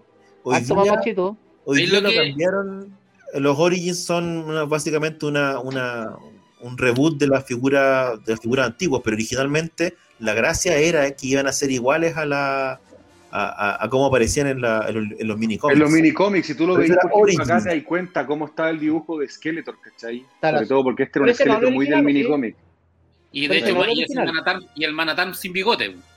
Claro. Este, este el, que es el, que les decía, porque esa arma que nunca la viste en ninguna parte y en la serie Kevin Smith de una otra forma le hiciste como una reindicada, eso me gustó, ¿cachai? ¿Sabéis lo que eché de menos? y esto nunca llegó ni a Ripley ni a ninguna de esas weas, así que los acaparadores weón no los tienen. Lo que yo pensé que. Yo pensé que. Falta la canción del Capitán Nemo. Como habían guiños a, toda, a todas las continuidades y a, todas a, todos los, los, legendarios que han, que han, habido de Motu, pensé que íbamos a ver al espíritu de Grayskull. Ese, ese fantasma en forma de carabela, de cal, De calavera venía con Colón. Sí. Pero, cuál, el, el espíritu de Grayskull el que salía en cuál capítulo? No, porque es el que salía en los minicómics antiguos, pues este, que tú lo ah, de hecho en, el, en, la caja, en el cómic que mostraste. Cuando muestran que, se eleva una, una, forma fantasmal desde el castillo. Sí, sí, sí. Ese. Sí, sí. Que hablaba con, que hablaba con los, con los Masters. Sí, porque hablaba con, que hablaba con, con, con Por eso digo que, eh, bueno, Después se supone que todo eso viene en el orbe del poder, que eso está bien planteado en la serie, que es la esfera que en el fondo contiene todo el poder de, de Grayskull, ¿cachai? Ahora, em, me gustaron los guiños a la película. Es que yo le tengo cariño a la película con Dolph Lundgren, weón. Debo, debo, debo reconocerlo, weón. Oye, y, que hayan dado unos guiños. ¿Sabéis qué, Ruso? ¿Te imagináis hubiera salido esa película hoy día? Porque nosotros cuando éramos chicos, claro, no nos gustó la película, pero la película era mala y te la comiste nomás, pues, ¿cachai? No, no tenía que llamarle. Pero hoy día, imagínate hubiera salido esa película hoy. Hoy, la nueva película de Master of the Universe y te muestran ese producto. O hubiera salido hoy día la película de los Transformers donde muere Optimus Prime. Que, era una escena, esa, esa película era terrible. ¿Cuál la película con, con Nimoy? La del 86. Imagínate que salió hoy día, esa película. Con Orson Welles. En los primeros 10 minutos morían Transformers en, una serie donde nadie moría, nunca. Y uno no podía creer el nivel de, como de brutalidad, ¿cachai? O sea, creo que, que en ese sentido, cuando éramos más chicos, aguantábamos más o, recibíamos más, o era como, bueno, es lo que hay, ¿cachai? Pero es que no existía, internet, no existía. Sí, pero la gente se también, ¿cachai? En términos generales, que, que, la serie está súper, súper bien, ¿cachai? Más allá de que uno puede tener reparos, de que mira, pero a mí me parece que también la, hay que ser razonable en, en, en, en no, la no, se puede. O sea, no se puede, no se puede. Yo he leído gente, he, he leído tuiteros, sobre todo en Twitter, diciendo que el guion es una mierda, loco. La serie original no tenía guion. Esta weá tiene una historia arco donde se preocupan de cada personaje hay evolución de cada personaje, hay bits narrativos, hay estructura. O sea, ya, no te puede gustar, pero tiene guion y tiene un buen guion para, lo que es. Para, o sea, el material original eran juguetes. Aquí, el, material, de la serie original es, claro, a nosotros nos gustaba, nos entretenía y toda la cuestión, pero claro, uno la ve ahora y era un, capítulo, es limitado, ¿cachai? De hecho, hay, te fijáis, tuvieron que hacer cambios también pensando un poco ¿cierto? en un parangón con la nueva serie de, de, Transformers. Nosotros hemos conversado, lo comentamos en su momento, y comentamos un poco esta como la carga política que le dieron, ¿cachai? La carga política que tenía, que tiene ahora Megatron, y ciertas cosas que agregaron en, en Optimus Prime. Yo comentaba que uno de los problemas de Optimus Prime y de He-Man era que estos eran los héroes fuertes, sabios, infalibles en la serie Transformers lo primero que hicieron fue hacer falible Optimus Prime. Optimus Prime la caga todo el tiempo y de hecho... Eh, terrible. Parte del, eh, yo creo que incluso se pasaron un poco de rosca, porque básicamente gran parte de la serie se trata de, de Optimus Prime tratando de arreglar la caga que se mandó. Aquí hicieron a He-Man, bueno, ausente, pero también tienen que hacerlo, eh, de cierta manera Tira lo insinúa al decir, bueno, sí, habla como un cabro de 15 años en un cuerpo grande. Eso no era así. De cierta manera, eh, hay que ver hasta qué punto le, hicieron algún cambio a la personalidad de he para que ya no sea este personaje eh, tan perfecto. Porque los personajes perfectos son difíciles de abordar desde el punto de vista de, eh, la narrativa, ¿cachai? Porque no hay ninguna opción de que no gane. Tuviste que ser a, Skeletor más siniestro, básicamente, para que pudiera derrotar a He-Man.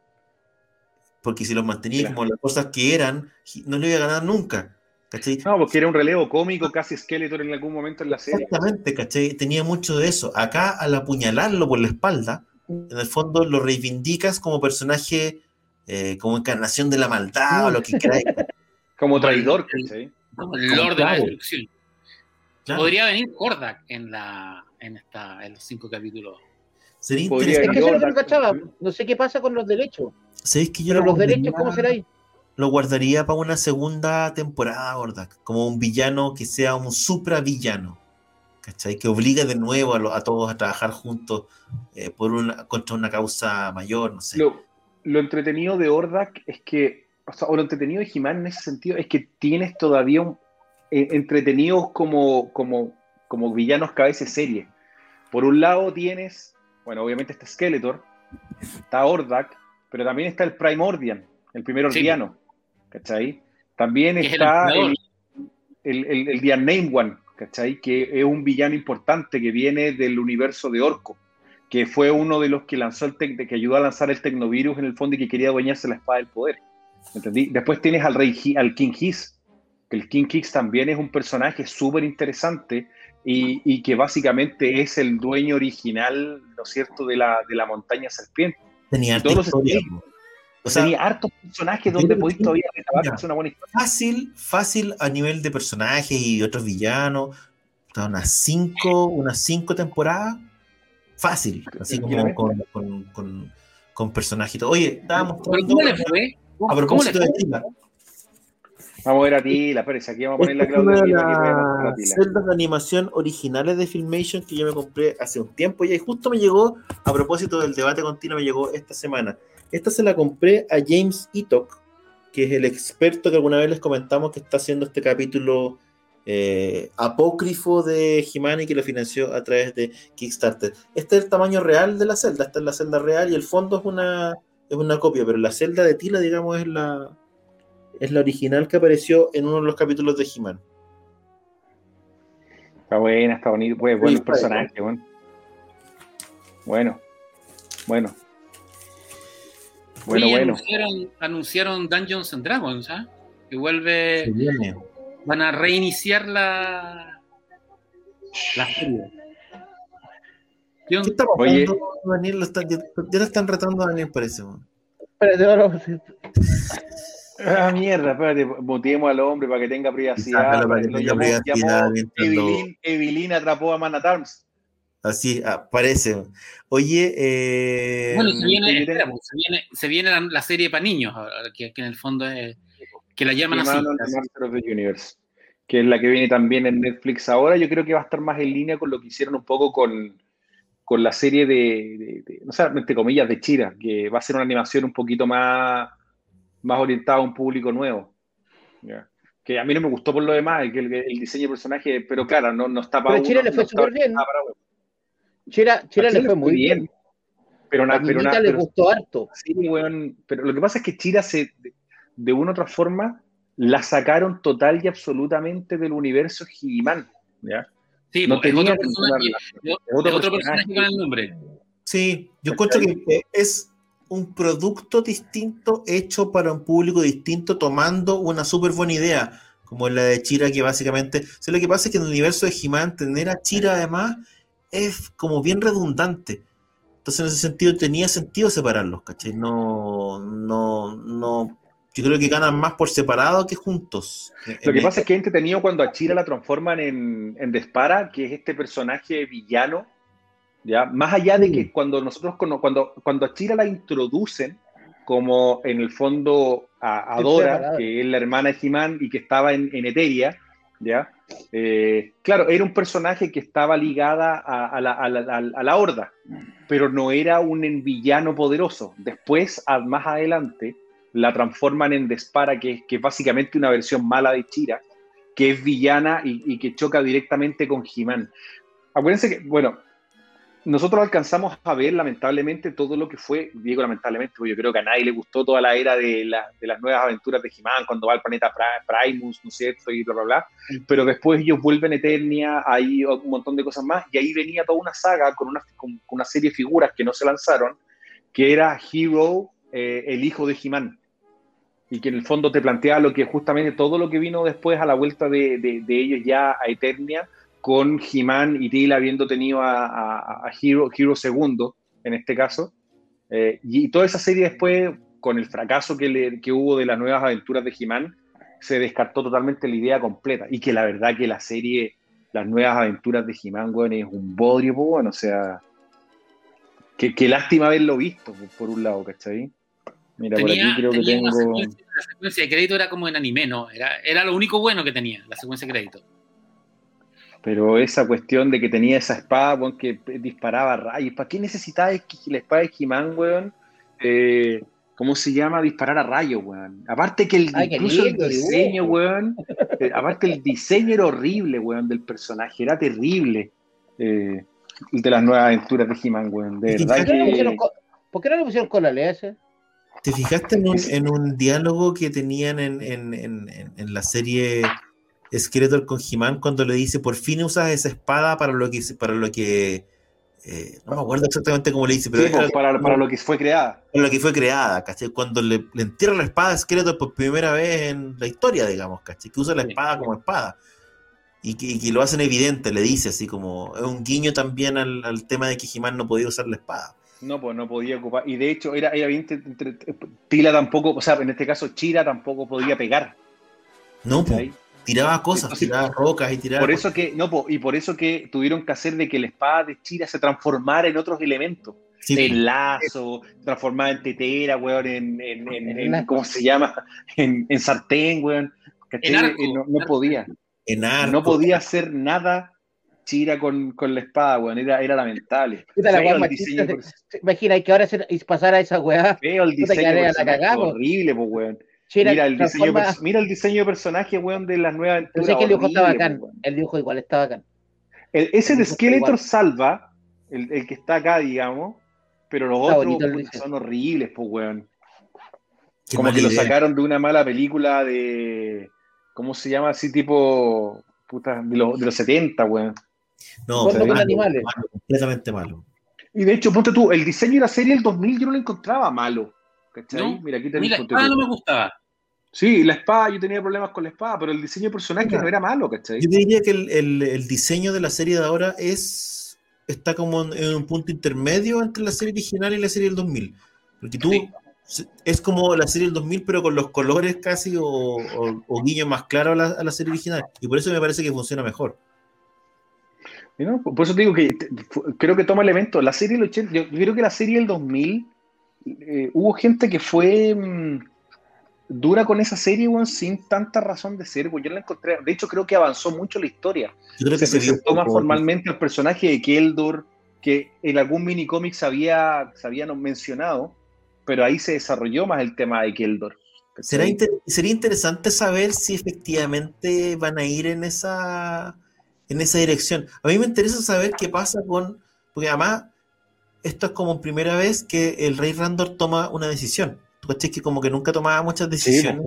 Era, era cagonazo el rey Randor. Era, era peor que el príncipe Viñera, Felipe, weón. Era como Viñera. Era, como el príncipe Felipe, weón. Una historieta que conozco. Como era como el consorte. Sí, pues, no, tomaba muchas, y aquí toma una decisión, y en el fondo hay que decir que el rey Randor es un tirano. Lo que vemos acá es que el rey Randor se enoja y exilia a. No, y además trata, trata súper mal a Adam. Ojalá me sintiera orgulloso de ti alguna vez. Ese, comentario me dolió, weón. Yo me acordaba cuando mi hermano era primera el curso y yo, no, weón, me dolió. Debo decir, weón. Que, ¿Cachai que el Rey Randor, tú, tú, no dices, bueno, este vale la pena, este, este, A mí me interesa como la vuelta, porque me imagino que en algún momento van a mostrar qué pasó en todo este tiempo dentro del castillo y qué pasó con la relación entre los reyes, tomando en cuenta que la reina le había mentido al rey todo, este, todo, ese, todo ese tiempo, ¿cachai? Eh, un tipo que se muestra súper autoritario, exiliando a gente. Vamos a ver si esto termina. en algún momento te dicen, te dicen cuánto tiempo pasó, ¿no? No, no te dicen. Son tan exitosos. No, no hay, tiempo. Años, hay, dicen. Pasaron algunos años. Hay una elipsis en el, entre el capítulo 1 y el capítulo 2, pero no te dicen de cuánto. Pero pa, pasaron más de seis meses. Pues. Claro, es que como tenéis que pensar en la barba que tenía Manatams, claro. Eh, hay que decir que en el fondo el rey Randor era eh, la cabeza de una monarquía eclesiástica, ¿cachai? Una monarquía relacionada al culto, a la magia. En eso basaba su... Y en sí la magia es un rey autoritario, que si no deja de ser un políticamente interesante lo que puede pasar con Eternia. A lo mejor Skeletor lo que, lo que quiere es eh, alternarse en el poder, no lo sabemos. bueno, también eh, alguien eh, se lo, leía en Twitter el, ayer, creo, decía. No es descabellado pensar que entre el final del capítulo 5 y el, y, la, y el primero de la segunda tanda también tiren una elipsis, onda Cinco años. años después, claro. Puede ser. puede, ser, weón. Pero esa weá sí que no te la perdonan. Aparezca la neta ahí sí que Pero ahí sí que dejáis la cagada, pues ahí sí que van a alegar, pues. No, yo no creo, no creo que tienen una lista. No, sería mucho, porque en el fondo sería da ya, o sea, más allá de cambiar los personajes, más encima ponerlos viejos, eh, puede ser eh, demasiado extremo para la gente que, especialmente para este público que ha demostrado que los cambios no son los suyos. No, es como alguien decía ahí, es verdad, esto es como abogada soltera de Futurama, weón. Bueno, imagínate si, si, si Jimán sale que se inyecta para tener más músculo. Esa weá se ha sido la cagada también. Oye, eh, ¿qué les parece si cerramos el tema, Jimán? No sé si tienes, Ruso, algo más que decir o mostrar que te veo que estás revisando. No, no, no. Que el Ruso ya se puso a leer. el Ruso ya está leyendo. Estaba viendo hartas cositas nomás es que me puse, quería sacar más cosas, porque tú para mostrar algunas de las figuras de Hero, eh, para que la gente viera los personajes que tenían en algunos casos su figura, ¿cachai? ¿Tú las tenías, eh, ah, las tenías guardadas, las tenías, las tenías. Tengo, tengo, tengo selladas, pero las tengo abajo, las tengo embodegadas, entonces, puta, era un huevo. Pero tú no los juguetes, tú sos de los que no, no. los juguetes. No. Bueno, ahora nada. Oye, de hecho, eh, tengo todo acá como para, a la mano. Fuertes eh, palabras. Ojalá que, ojalá, que, ojalá que venga la segunda, ojalá que venga la parte 2, puta, si hay que esperar hasta fin de año. Estoy de acuerdo con usted en ese sentido que es harto, harto rato. A lo mejor incluso están esperando, güey, porque querían ver la reacción de la gente, güey, y van a tener que cambiar algunas cosas, güey. Eh, hay otra serie, ¿no? Viene otra serie He-Man también. Sí, pues viene la otra serie que te decía, pues He-Man and the Master of the Universe, es para un público más, más infantil. sería que vi que cambiaran así por, por el enojo de la gente, de repente cambiáis y la serie igual a la serie antigua. El, el próximo cinco capítulos no aparece en nada la primera parte. Por eso aparece bueno hablando al final dando consejo. Bueno, en términos generales, muchachos y amigas, vean la serie, la serie está buena, está entretenida, más allá de que a algunos no les guste, que sé yo, me parece que es una serie que vale la pena verla, especialmente porque está entretenido, al final de eso se trata, el, el nunca le cambió la vida a nadie, eh, no lo va a hacer ahora, digamos, ¿cachai? Eh, pero está entretenido. Así que de todas maneras, denle una mirada. Y hablando de series, hace este periodo eh, en que estuvimos en vacaciones, nos saltamos algunos hitos.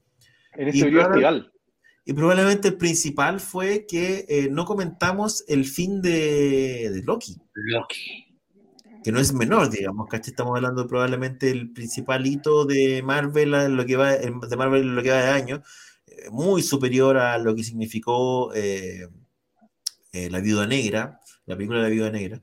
y no sé, dejo abierto el micrófono, Chaza, ¿qué te pareció el, final? ¿Qué te pareció la inclusión de este personaje que marca que marca básicamente este final? extraño. ¿Qué le pasó? se cayó el vaso. Que te anticipa lo que puede venir. ¿Qué te, pareció, Chaza?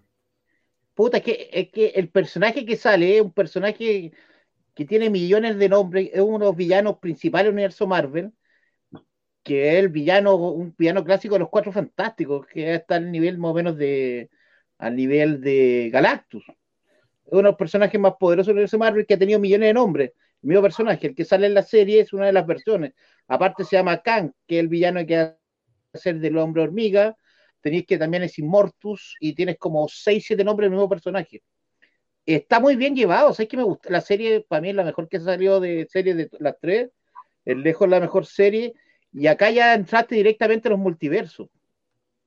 Y acá ya no podéis cambiar la agua que hiciste. Acá cuando ya te metiste, acá te metiste en los multiversos y ahora ya, ya cagaron, pues. Te, metiste en una, en una droga nueva. Pero te pasa un poco que, bueno, que a partir de, lo, de, este, de este cambio, a partir de esta inclusión de los multiversos, en la práctica puedes revisar todo lo que se ha hecho antes. Puedes todo. Puedes traer a todos los personajes a la vida, puedes cambiar a los personajes de sexo, puedes cambiar a los personajes de color. Eh, eh, es, ¿Tiene, una locura. tiene justificación para que los personajes cambien de actor. ¿Cachai? Sí, tenéis todo, tenéis todo. eso, eso, ese tema es potente de actor, porque viste lo que salió diciendo Kevin Feige, donde dijeron, bueno, ahora se acabaron los contratos multipelículas, vamos a ver, vamos a ver cinta a cinta que los actores hagan sus películas. En el fondo, para mí conecta muy bien lo que dice el Pancho, es decir, hoy día, bueno, ¿sabes qué? Si a usted no le gusta, no hay problema, ya no tiene contrato multiversal con nosotros, bueno, y puta, tenemos el multiverso, así que lo recasteamos y fue el multiverso. Igual Marvel se cagó a, a DC. No, pues ya lo había hecho DC, po. ya lo hizo en Crisis. Lo hizo primero en Crisis. Pero, Crisis CW, eh, canal pobre, pero contento. Pero, honrado. Pero honrado. Puta, por, la, la aparición del el, flash de cine con el de televisión fue una weá. O sea, esa weá fue. Todavía no la han hecho acá todavía. Pero mira, ¿sabes que tiene, lo que dice Pancho eh, es, verdad, ¿cachai? Lo que hace Marvel de cierta manera es decir, bueno, ¿qué vamos a hacer con los principales personajes que ya matamos, ¿cachai? ¿Qué vamos a hacer con los principales personajes en que los actores ya son muy caros? Eh, ¿Cachai? ¿Qué vamos a hacer? Básicamente no están muertos. Pueden incluso traer a la, a, a Natacha de vuelta. Porque o sea, era Tony Stark, si que baja ahora, ahora con la serie What If, con la serie What If, por ejemplo, vaya a presentar personajes de otras versiones. Esos mismos What If podéis traer esos personajes al universo normal. Sí, lo que pasa es que te quedaste después de Endgame, te quedas sin los personajes que han soportado todo el universo Marvel sobre los hombros, ¿cachai? Que han sido los personajes principales en tus películas. Y eso no es tan fácil de hacer. En términos de cómo, cómo seguir de aquí para adelante. Hoy día estamos viendo que Viva Negra no fue una gran película, que The Eternals. Y no hizo mucha plata. Eh, The no calienta a nadie, no los conoce nadie. Eh, estáis viendo que. Eh, o sea, que lo que viene para adelante, Shang-Chi, por ejemplo, no son películas. Shang-Chi el más poderoso, Shang-Chi el más poderoso del universo Marvel. Pero claro, no son películas que la gente está esperando con mucha, con mucha fuerza y tampoco tú puedes decir son grandes, es la gran. No. Doctor Extraño, Doctor Extraño es la, la fuerte. Doctor Extraño. Doctor Extraño es lo más fuerte. Spider-Man. Spider-Man no es de Mar no es Disney. No, no, pero está dentro del mismo universo, pues, bueno. Básicamente. lo, que pasa, es que al, tenerlo, es que Spider-Man, yo creo que Spider-Man tiene un problema que deben tener también ahora, que Spider-Man Sony no te va a dejar meterlo. Yo creo que va, Spider-Man va a estar en el universo Disney y el universo Sony. Yo ahora ya tiene su, tiene su dificultad Spider-Man, ¿cachai? Porque en el fondo. Si Marvel no, quiere ocupar a Venom. Claro, tú no sabes. No, no, lo puede ocupar. Seguramente no, no, no, no, no, lo quieren engrosar, eh, eh, engordar mucho porque tampoco es de ellos, pues, ¿cachai? Entonces tienen cierto sentimiento. No, no, pero acuérdense que igual, o sea, de una otra manera lo tienen y, van a. O sea, yo no creo que Sony One se vaya a pasar de la oportunidad que el personaje lo sigan inflando. Le ayuda a las otras películas también. Sí, pues. Por eso, yo creo que por algo no rompieron el acuerdo, por algo no lo rompieron, pues, weón. Si en algún momento estuvo en punto muerto y llegaron igual. pero, por ejemplo, pero ellos le van a dar más, más como caja a Venom y Venom lo van a meter en la película de Spider-Man. Yo creo que ahora viene Venom directamente y tenéis todo ese universo de personajes de Spider-Man que son muy grandes. o sea, Kingpin, por ejemplo, Kingpin. Y tenéis, Mor tenéis Morbius también, acuérdate. digo, pero ahora que se abre el multiverso, podéis tener otro Spider-Man. ¿Cachai? El tema pero es, que no podéis, no, porque Spider-Man no pertenece a Disney. Si es el problema no, bueno, no entendí. Ahora no puede otro Spider-Man Sony, no, bueno, Sony puede tener otro Spider-Man. Porque hay multiverso. Sony tiene justificación. podría traer a Andrew Garfield, podría traer de vuelta a mismo bueno de Tobey Maguire, puede hacer lo que quiera. Marvel le abrió la puerta incluso a Sony. Sony puede hacer una película con Miles Morales. No, pero, pero Spider-Man ya la tenía. O sea, con Miles Morales ya tenía ya multiverso si era Marvel que no tenía multiverso. Sí, sí, es verdad. Ahora, también es cierto que, por una parte, de, cierta manera marca un fin de la continuidad que había mantenido Marvel, o puede marcar un fin de la continuidad que había tenido Marvel, ¿cachai? Y abrirle a una continuidad que no sea tal en la práctica, como más bien a, a, películas más bien individuales que a lo mejor van a tener una trama eh, continua, no lo sabemos porque hoy día ya no es necesario. No, no, es necesario tener ningún tipo de continuidad. Esto también puede ser una revancha con los actores, eh, porque obviamente en los últimos años Marvel tenía problemas con, con, con, los actores. Los actores tenían un poco Marvel tomado al cogote con el tema de, de ser más importante. De otro lugar, yo creo. ¿Cachai? Y que les permitía negociar mejor también. Entonces, habría que ver, eh, hay que ver lo que es lo que viene. Eh, también me da la impresión de que a partir de Loki, lo que, y, y que ya se había insinuado en la serie, en las series anteriores, eh, hay un involucramiento mayor del universo como universo cohesionado que coexiste en cine y en televisión. sí. Las series van a estar completamente involucradas, completamente parte del universo cinematográfico. El cine va a estar completamente involucrado en la, en la televisión como una unidad. Eh, ya, esto ya no, es, ya no es Agents of Shield que como que pasa por al lado, ¿caché? No, ahora son parte de la continuidad de Frentón. Eh, como punto necesario tenéis que verlo, digamos, para poder entender lo que viene después, etcétera. o sea, el final de Vida Negra es, es directo con Efectivamente, ¿caché? Entonces, hoy día se habla que eh, van a utilizar eventualmente, porque son a nivel de rumores, que entre Spider-Man y Ojo Halcón se estaría dando el retorno de los personajes de del Devil, por ejemplo, del Devil de Netflix.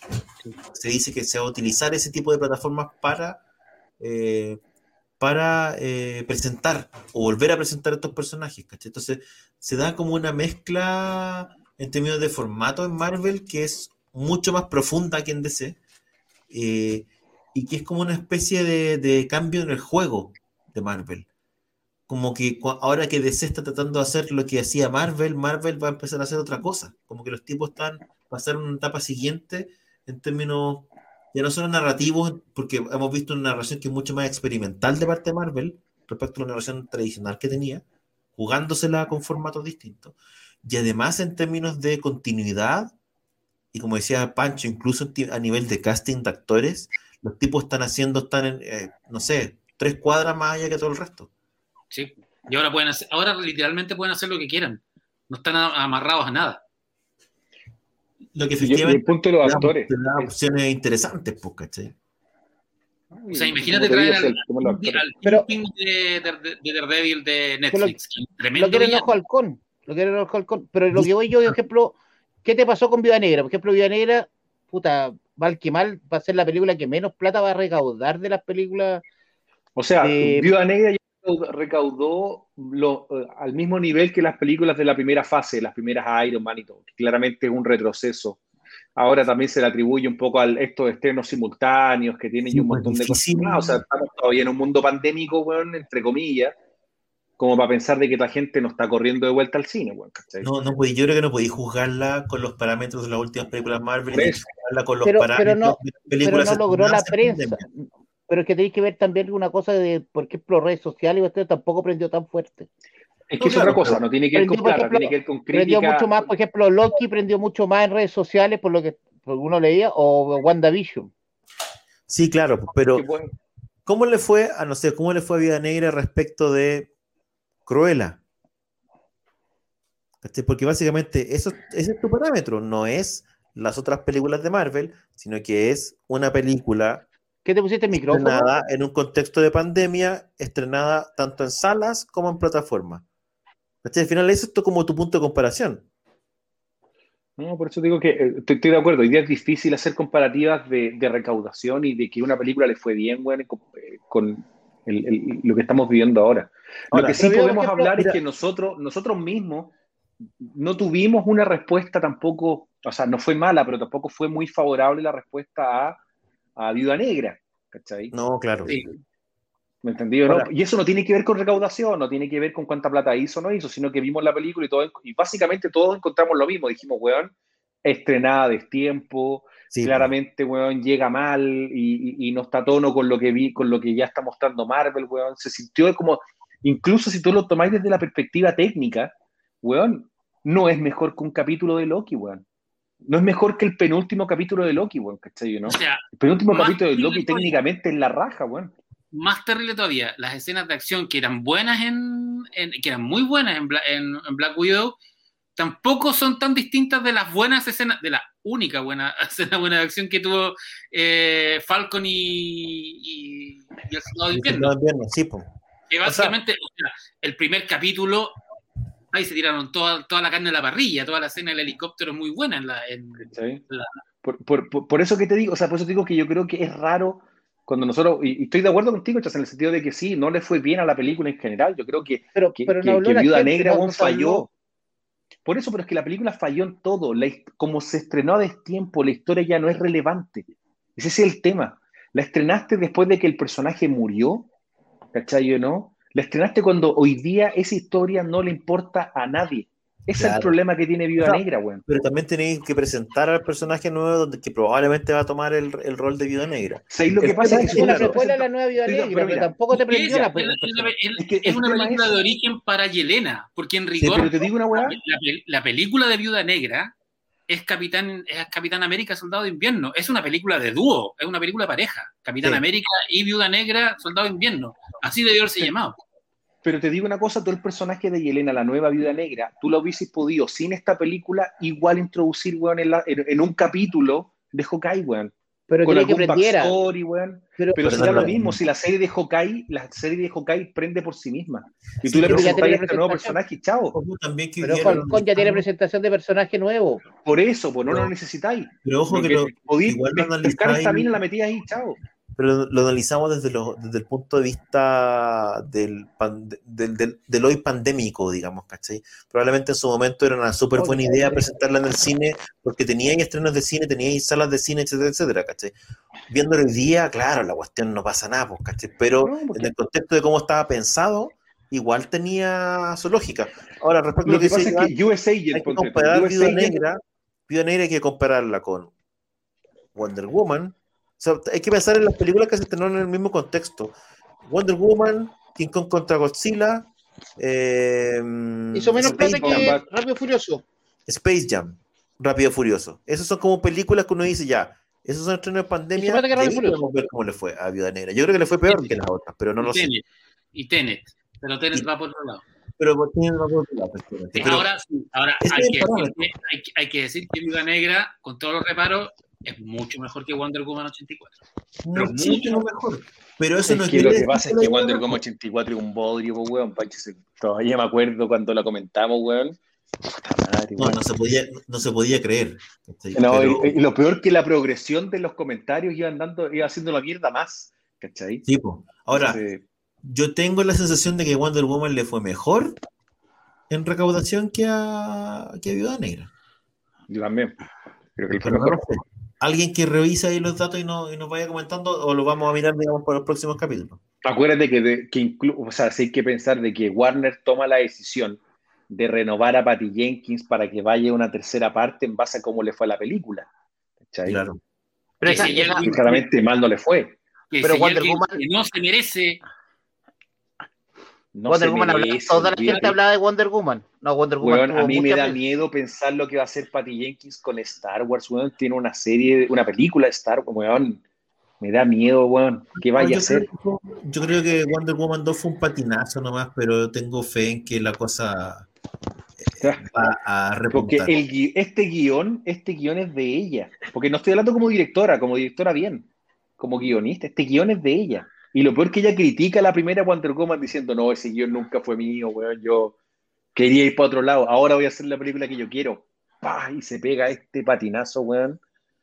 Brutal. ¿Qué, ¿Ya como metido en el baño, weón? ¿Qué onda, weón? Es que me quedé sin carga y tuve que inventar un sistema para, para cargar la weá y... Pero igual sigo conectado, ¿viste? Claro, estáis como entre medio, como en la pizza, sapeando el weón. Muy bien. como el degenerado. Oye, lo que está completamente on fire en estos días en las redes y todo es, bueno, vamos, vamos a volver al final de Loki después del comentario, porque se nos había olvidado que estábamos hablando de eso. Es el, Escuadrón Suicida, Sí. Ah, lo estrena este, este viernes. pero está, oh, los avances están brutales con el nivel, a nivel de, de, absurdo. No sé si vieron la escena del personaje de Nathan Fillon que se le, tira los brazos una botella, pero pero es que, bueno, es que el buen agarró, agarró la mierda de la mierda de los villanos. Bueno, el buen agarró unos villanos muy buenos, weón. Completamente desquiciado, Oye, bueno, pero volvamos, volvamos a. Muy buenas de las críticas que han, que han, aparecido. Además, Warner le tiene mucha, le debe tener mucha confianza a la película porque nos, nos pusieron embargo. ¿Cachai? Que sí, es raro esa weá. Ver la película y, y que digan lo que quieran. Y no hay ni una mala. Ni una crítica mala. No, nada. Eh, Dicen que hay uno, el, el, el Sharkman, el, el tiburón es la zorra. Sí, y además no John Cena hace la cada aparición en prensa, todo lo hace vestido con el traje.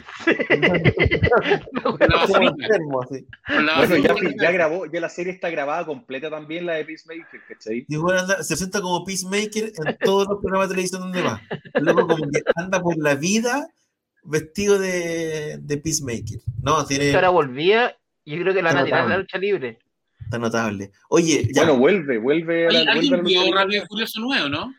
Yo quería ver la mañana. los horarios son muy malos, weón. sí, y aparte como que tenéis, es con aforo la cuestión, no sé cómo es, weón. No, hay una función, por ejemplo, la más temprano, porque para que hubiera menos gente, a las dos y media. es como la wea el horario. Yo, no he visto ni Space Jam, que parece que ya anda dando vueltas por ahí.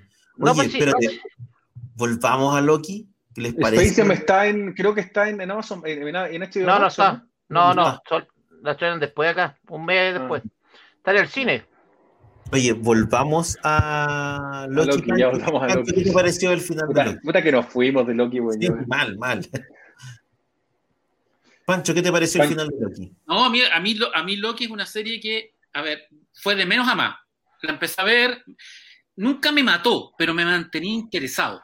Era una serie, decía, esta serie es tan rara, está tan bien actuada, que uno la seguía viendo, pero la serie para mí fue mejorando, mejorando, mejorando todas las citas al Doctor Who, todas las citas al Mago de O. Y el final, sí, claro, es Kang, pero no es Kang, ¿cachai? Es como... No, pues no es Kang. Una versión de Kang. el Kang bueno, es un Kang bueno. Es, el, es un Kang oficinista, pero no es el... ¿Te acordás? Hay, hay, una novela gráfica de Marvel que a mí me gusta mucho que se llama La última historia de los Vengadores, que es cuando Kang mata a todos los Vengadores. Sí, pues esas de Peter David. De Peter David con Ariel Olivetti. Y ahí es el. ¿Quién es el, quién es el protagonista y el. Es Handman. El hombre hormiga. Hombre hormiga. Y que está, que no tiene poderes. Y, tiene. Es como. esa historia. yo la recomiendo leer y buscar porque es bien, es bien oscura. Es como una deconstrucción de los Vengadores. La última historia de los Vengadores. Eh, la relación de, Loki con. Loki, un weón tan egocéntrico que se enamora de, su propia versión femenina. Pues, es como ya. Es un buen giro. Es un buen giro. Es súper. O sea, soy tan egocéntrico, tan egomaníaco que la única persona que puedo amar soy yo mismo en. En, otra, en, en, en, mi espejo. En otro género. Ella está súper bien. Encuentro que ella se roba las. Eh, o sea, el, el, el actor es, es, muy bueno, pero ella se roba todas las escenas en que aparece. Tiene un carisma increíble esa actriz.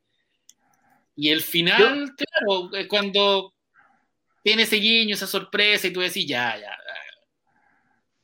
Es, una, es un final bueno, pero a la larga es un final utilitario para todo lo que va a hacer Marvel de aquí en adelante. Ese es el problema de la serie. Que ahí va el problema de la serie. Las tres series han sido, lo han utilizado para las películas otra wea. No hay ninguna que haya sido como final completo esa weá de obligarte a ver la siguiente, como que no me está. ¿Te sientes manipulado por Marvel, Chazam? Me está engañando, me están engañando. Pero Marvel siempre te hace eso, Marvel cuando metió las escenas post crédito era mantenerte pegado para lo que venía. O sea, sí, pero para el cine. O sea, ahora ya te están obligando a mezclar cine con televisión. Después que vaya, a mezclar cine, televisión y videojuego. Pero sí es industria. Y después cómic y después radioteatro. No, es que el cómic no lo, no lo van a mezclar porque el cómic no, genera la cantidad de plata con estos hueones. Pero una industria menor. Te hacen unas precuelas chantas que no ve nadie. O oh, esas precuelas culiadas que sacaban de Marvel, weón. La precuela de no sé qué. Pasa nada. Man- la precuela de Iron Man 3, pues bueno, esa weá No, sí que era ordinaria. El cómic de He-Man tiene, o sea, el- el- la, serie, la serie de ahora Revelation tiene una precuela en cómic que no tenía muy buena, muy buena recepción. Muy mala. la te, te la tengo reservadita, ruso. Mm. Sí, como, puta, ¿cuánto vaya a mandar las cosas, weón? Me mal, weón. Pero ándate un día para allá, pues guapo. Ya, vamos a bueno, voy a ir, pero, pero, pero, pero, eh, puta, hagamos algo y vamos al, al momito, pues, weón. Al momo vamos, ¿viste? Oye, eh, ¿sabes que la serie, dentro de las series de Marvel, probablemente sea la más, primero la más memorable en términos de, porque WandaVision sí, tiene una evolución que me gusta mucho, tiene un montón de elementos que me gustan mucho y tiene un personaje como Agatha Harness que yo creo que es el que quedó, en términos de, Sí. como de la mira. Esto es lo, lo más rescatable de la serie, la profundización del personaje como visión, etcétera, etcétera. Eh, yo te diría que probablemente Loki es la serie que tiene, de, las que- de lo que hemos visto ahora, es la que tiene personajes más memorables y momentos más recordables, ¿cachai? Tiene como, no sé, el Loki antiguo, el, El Loki cocodrilo, ¿cachai? Eh, tiene a la Loki, eh, tiene, Tiene Slayer, tiene a Mobius, claro. tiene este, claro, tiene Mobius, tiene este Kang medio sobreactuado también. eh, y en ese contexto, como de además de presentarte primero una evolución dramática notable, en términos de, de que efectivamente la serie va de menos a más, tiene en términos de efectos eh, y, y factura, me parece que es de lo mejor que he visto en tele, en términos de, además de ser súper ambiciosa visualmente. eh, que está muy a tono con, con, con, con lo que, lo que hicieron en el cine. Bueno, tiene un protagonista además que, que debe ser el tipo, el mejor actor y tipo, uno de los tipos más carismáticos que hay en Marvel eh, una vez que eliminaste a Robert Downey Jr. Creo que en términos de carisma, probablemente el que viene de debajo es... eh, es- Tom Hiddleston. Claro. eh, me parece que, que dentro de ese contexto, el cierre es un cierre que es satisfactorio eh, porque primero, y yo creo que era el temor que teníamos todos, era que la cagaran. Era como que teníamos la, eh, el miedo de que cómo van a cerrar todo esto, cómo van a terminar de, de contar todas las cuestiones que están abriendo, de que la cagaran. Y no la cagaron. ¿cachai? Es un cierre que si bien es cierto es abierto, eh, y como dice el Chaza, tiene mucho de, de utilitario para lo que viene después. Sí, es un súper buen cierre de, de- de la primera temporada. Obviamente te dice, eh, esto va a tener más temporadas, ¿cachai? Y esto va a tener más películas, etcétera. Pero me a tener parece que Tiene segunda, ¿no? Esta tiene Sí. Esta segunda. de la segunda temporada. entiendo que Sí, sí, ya anunciaron ya, de hecho. pero Es tiene la primera es que un anuncia segunda temporada. es, un buena, es una buena manera de terminar con un- como con una última sorpresa.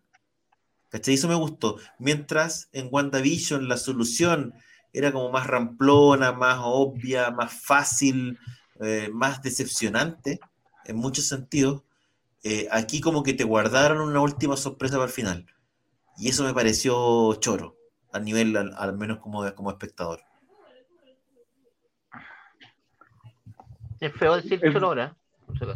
A ver, eh, puta, yo estoy de acuerdo con, con todo en general. Creo que es la mejor de las tres series que ha estrenado Marvel hasta ahora. Qué bueno que tenga una. Una qué bueno que sea una de la- las pocas series que ha tenido un anuncio que ya va a tener una segunda temporada, porque de lo otro la no única. han avisado nada. Es la única. Es la única. Es la única. Claro, porque lo otro no se ha dicho nada. Lo- sí no me gusta y estoy de acuerdo con el tema de que las ocupen como pivotes para las películas en el fondo. Que, porque en el fondo es como que te digan, puta, si no hacemos las películas no son tan relevantes. Por eso que creo que Loki en ese sentido es interesante porque como, como, como historia completa anda bien. Es un poco más lento el último capítulo en relación al anterior. Eh, eh, Es muy parecido a lo que hacían con Game of Thrones, donde el- penúltimo capítulo siempre era el más fuerte y después como que te bajaban un poquito el ritmo. Donde Es que por eso te lo bajan porque eh, no termina. Oye, pero ahí tení, ahí tenías un cierre decepcionante, po. Sí. Ahí teníamos, o sea, yo te diría que es como la, la- el, el- uno de los campeones del cierre decepcionante son los showrunners de, eh, de Game of Thrones, ¿cachai? Pero cachaste que los gallos dijeron que estaban abiertos a hacer la última temporada y que el gordo, gordo Martin dijo que ya cambió todo, lo- todo lo que venía ahora. Sí, De sí. hecho, ya hizo, ya tiró el spoiler. Jon Snow no revive. Listo, ya todo Sí. lo que sigue para adelante cambia completo. Pero yo no, yo sé que creo que, que no lo va, no va a terminar el libro, los libros. weón. Te ese y ahora está jalero, que Está preocupado ahora que tiene plata, weón, está haciendo todo lo que no podía hacer. está, como Berser. Berser tampoco terminó el manga, weón. Puta, que ahí estaban todos peleando también.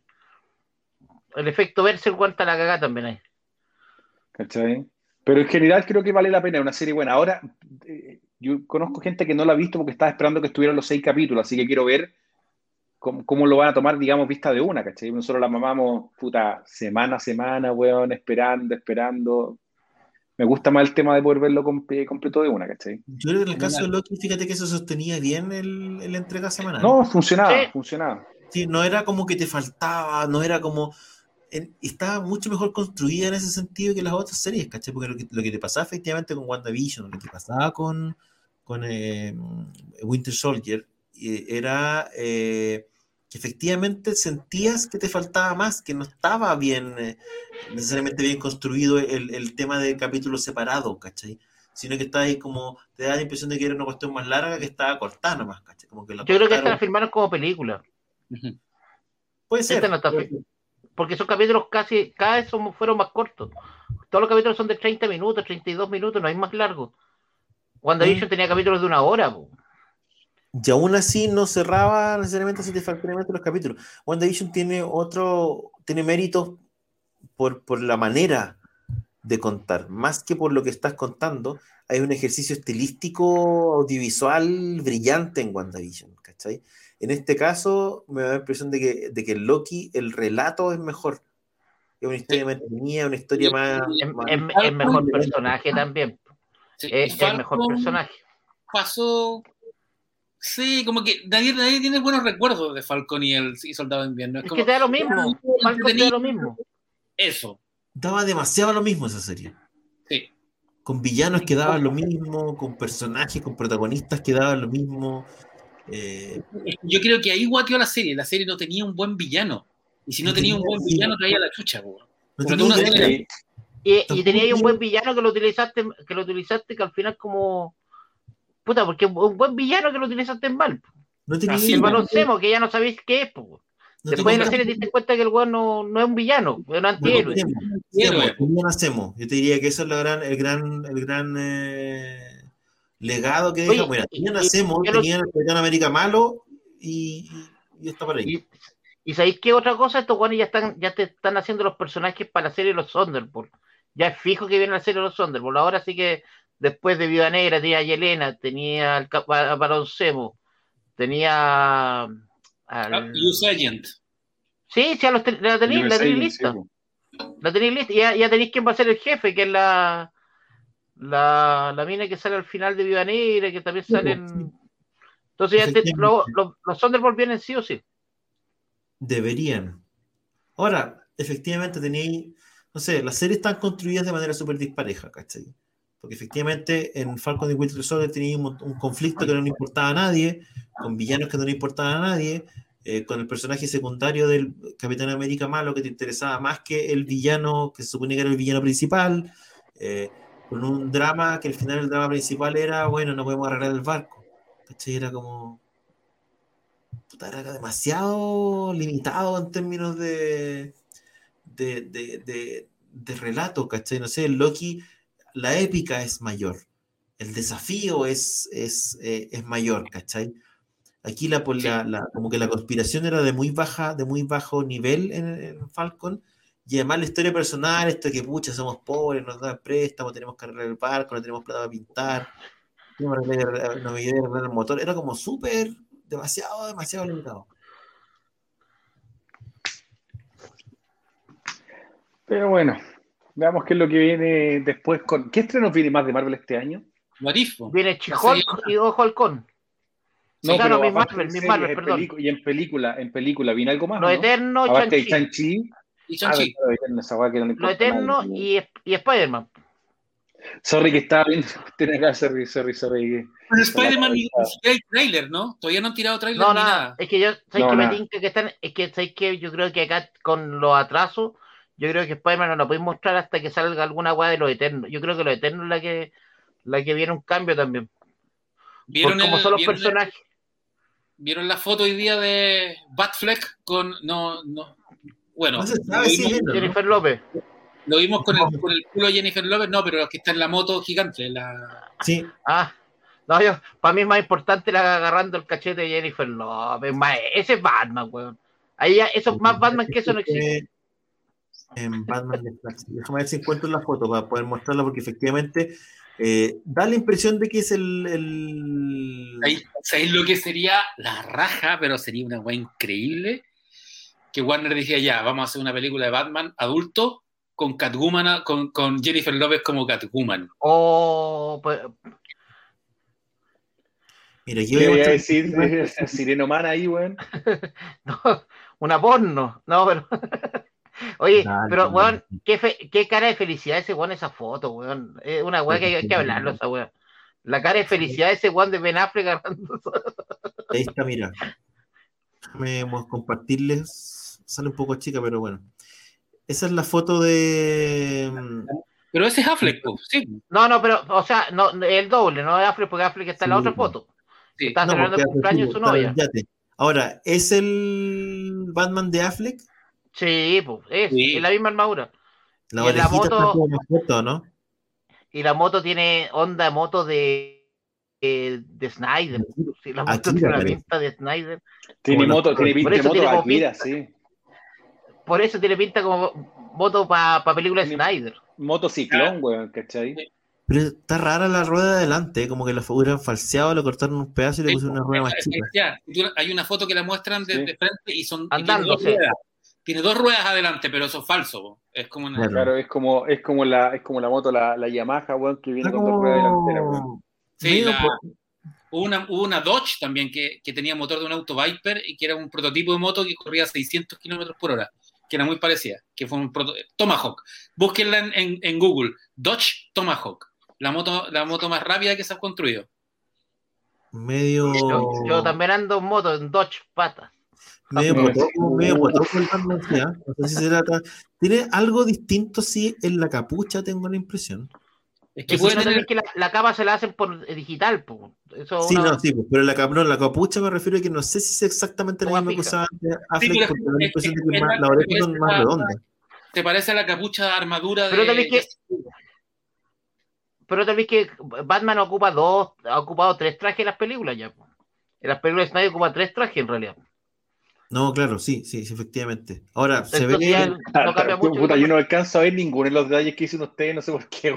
es que, weón, pero, si, pero, weón, si Batman y Snyder, weón, hacían los monos animados. Podría, podría ser Microman el weón y no lo, te, lo, te, no, no podría verlo, weón. Oye, está como con un par de cazuelas de más el Batman, no me potoco el amigo que pusieron el doble. Es que, la, es que tiene ah, que ser andar en moto. Pero, eso lo arreglan después. Claro, lo haré digitalmente. ¿No te, no te olvides que, por ejemplo, el traje de la super chica que ocupan en la película, en la película que han filmado, también le ponen como unos, unas cuestiones que son para agarrarla en vuelo. Entonces tienen que ocuparlas de ese sistema para pa, filmar. No, es que yo lo, veo y lo encuentro como que las patitas le quedan medias cortas con la moto. Sí, te diría que eso sí tiene que es paticorto, el, como que no llega bien. Sí, es como medio paticorto el amigo doble. No es, no es, un tipo alto además. Pero bueno. Como que no está llegando bien el cabrón.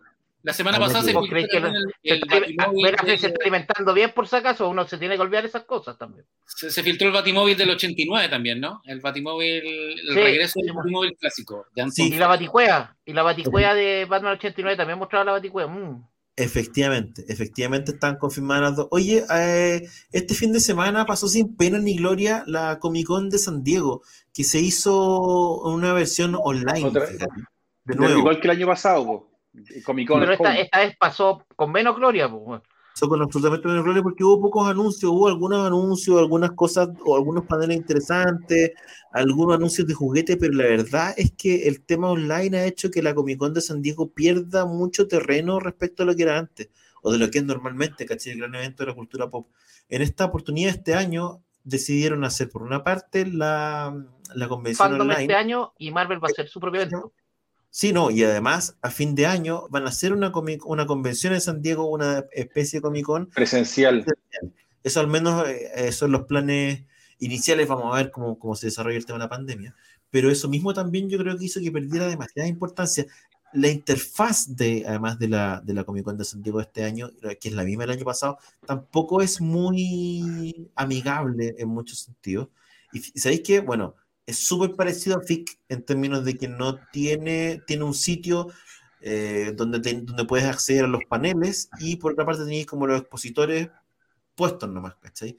Eh, de Chile participamos algunas, algunas editoriales y algunos creadores a partir de una iniciativa de ProChile eh, que hizo una, una, convocatoria, un concurso que se yo seleccionó y tú podías tener tu especie de stand virtual o, o, o virtual, pero que desde el punto de vista de uno no generó ningún tipo de... Sí, generó un poco más de visitas al sitio web, no sé, pues de Acción Comics o Artes en mi caso, pero nada así relevante para la importancia que tiene eh, que tiene la Comic Con. Así que habría que ver qué va a pasar el resto del año con las convenciones, con este modelo de las convenciones online, que tengo la impresión de que se agotó rápido. Versus... Lamentablemente no, se no, pierde pero, mucho. Pero depende, por ejemplo, si está, por ejemplo, Warner, Warner guardó todo para su propio evento. Los trailers de Warner de aquí para fin de año no vienen. Vos caché que esa weá los trailers no van a salir más trailers hasta su propio evento. Van a guardar el trailer de Flash, el trailer sí, de pero, todas las pero por eso formato... ya no, la empresa no les conviene pagar por mostrar tu trailer en un evento. Claro, pero el formato de, por ejemplo, del DC Fandom se llamaba, ¿cierto? Sí. El DC Fandom no es una convención en el fondo, tampoco es un evento en la práctica, sino que es un especial televisivo transmitido eh, online. Pero online. muy exitoso, le sale barato a lo que sí. gastaban antes. Sí. Y. Oh, se congeló Sí. el chaza. Sí, Se congeló. evento yendo evento. Y Marvel No, también hizo algo parecido. Sí, pero lo que pasa, yo estoy de acuerdo, pero estoy de acuerdo con lo que dice Claudio. DC Fandom o lo que vaya a hacer Marvel no es una competencia a una Comic Con. Son eventos complementarios donde ellos aprovechan la plataforma para poder tirar trailers y un montón de cosas más. Pero pensemos que la Comic Con tradicionalmente, claro, era el gran evento donde teníais paneles donde estaban distintos hueones, donde teníais artistas, donde mezcláis cómics, donde mezcláis de todo, ¿cachai? Lanzamientos de lanzarte- juguetes. Lanzarte un trailer en un evento para que lo vea el evento o lanzarlo en un evento propio donde tenéis, por ejemplo, el trailer de Batman, weón. ¿Te acordáis que ese día cuando salió el trailer de, Bat- de Batman, weón? Puta, fue una Sí. weá que nunca en su vida han tenido esos números Warner, nunca tuvo esos Ahora- números, no. Ahora, Chaza, en todo caso, si uno lo piensa, todo lo que se anunció hace dos años en DC Fandom no se estrenó nada. man.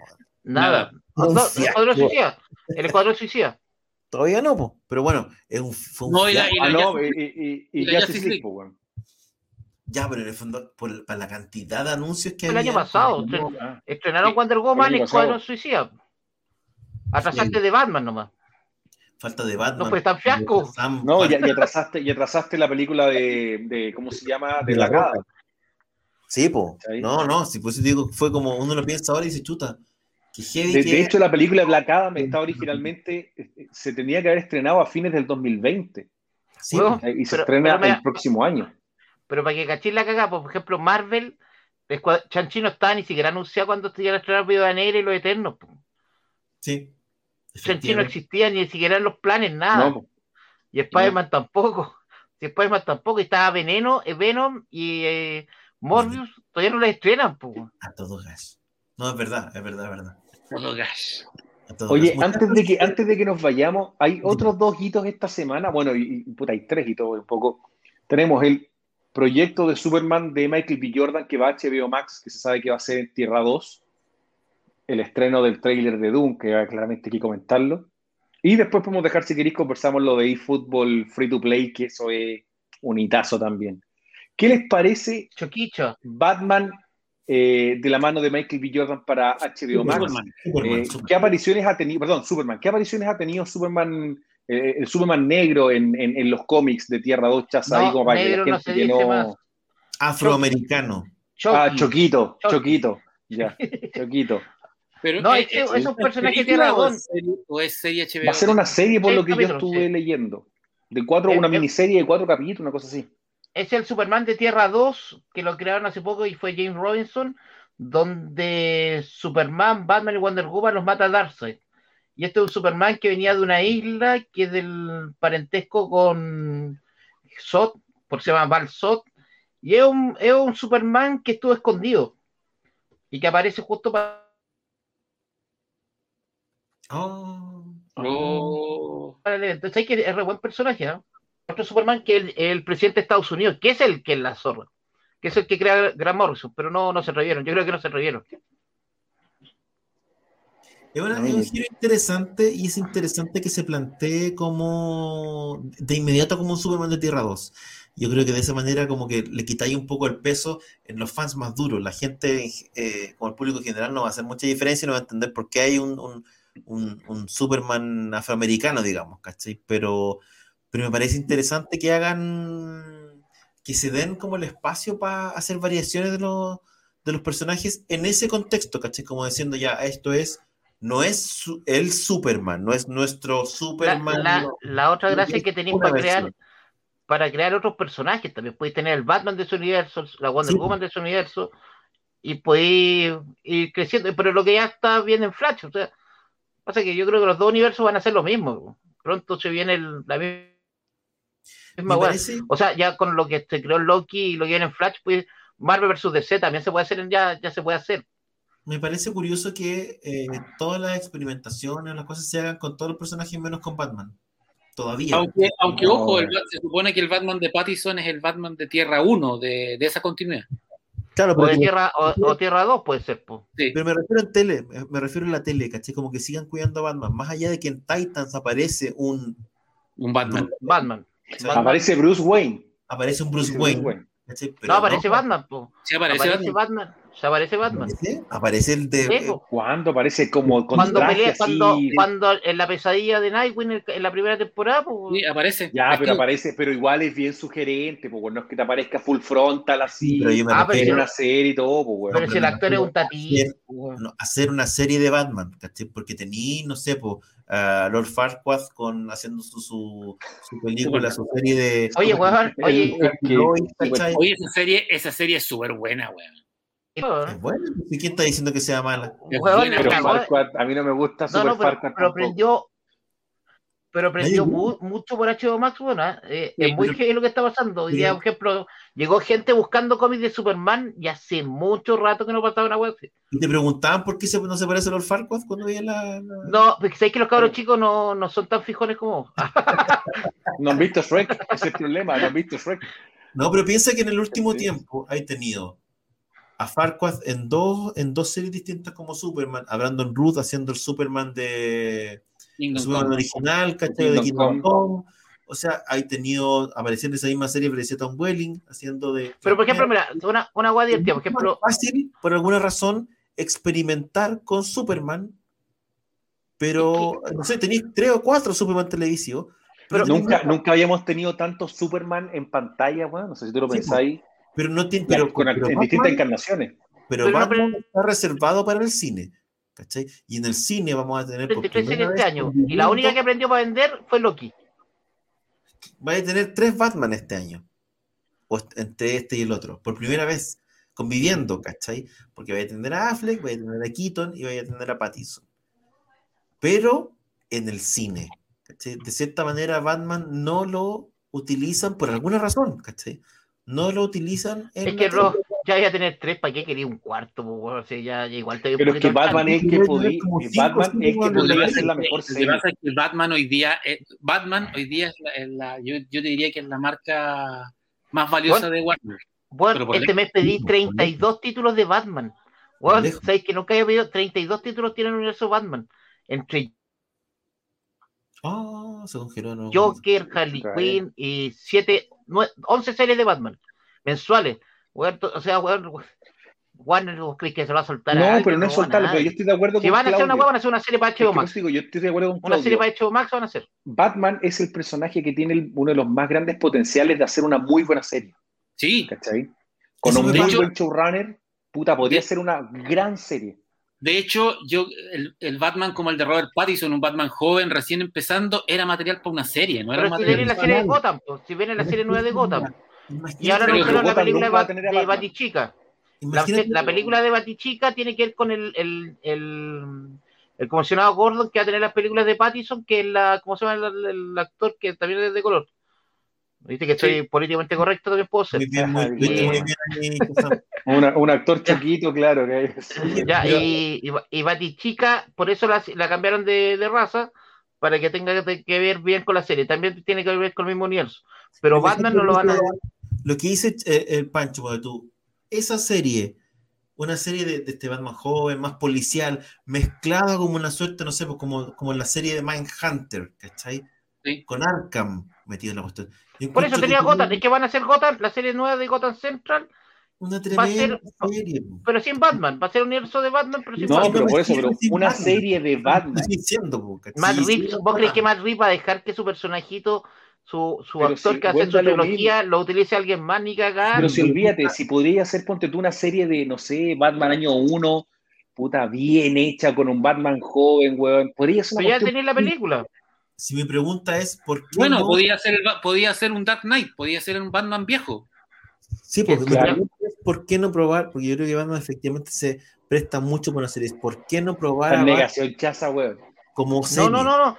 Pero es que, es que lo que voy es que la, la serie, si la, la, serie, yo creo que la va a hacer HBO Max, pero ahora tenéis, tenéis dos películas donde va a salir Batman. ¿Vos creéis que se van a arriesgar a tener más weas? Pero bueno, si tenéis Superman y sacaste. Por ejemplo, ¿tú crees que Superman, ¿tú crees que Superman no va a salir en Black Adam? A ver, apostemos acá. ¿Vos crees que Superman no va a salir en Black Adam? Bueno, ¿vieron lo que dijo? ¿Viste la entrevista que dio David Goyer? ¿Sabéis qué funcionaría? ¿Qué funcionaría como serie de live action así a toda raja, pero así, bueno, heavy eh, con Batman? Batman Beyond. Buena serie, sería entretenida. Pero que después de Michael Keaton, ¿vos crees que no puede venir? Si pueden, yo creo que estos jóvenes están pensando a futuro, tienen más planes que... Lo que no entiendo es, bueno, lo que les decía, ¿cachai? Es por qué Batman es solo cine y Superman es lo que venga, ¿cachai? Tengo porque lo cuidan, porque cuidan la, cuidan la marca Batman. Tengo la impresión de que deberían cuidarla menos y hacer una súper buena serie de, de Batman que te potencie las películas incluso. Existe una serie de Batman en la televisión que se llama Gotham y que era la serie de, de, de Batman. Pero no es de Batman. es de Batman. No, pues al final aparecía Batman. aparece Batman y todo. Sí, me el parece. El chico se va entrenando. Máscara, pero era un cabro chico disfrazado. Estoy hablando de una serie de Batman de verdad. No, sí, yo entiendo, yo estoy con Claudio, yo entiendo el concepto y estoy de acuerdo. Batman da para haber hecho, para hacer una gran, con un buen, un buen showrunner, podría ser una tremenda serie de Batman, weón. Explotando el lado detectivesco, el weón más viejo. Tenía un montón de facetas del weón de explotar, más allá de lo que es Superman. Porque Superman tiene menos facetas, digamos, como personaje.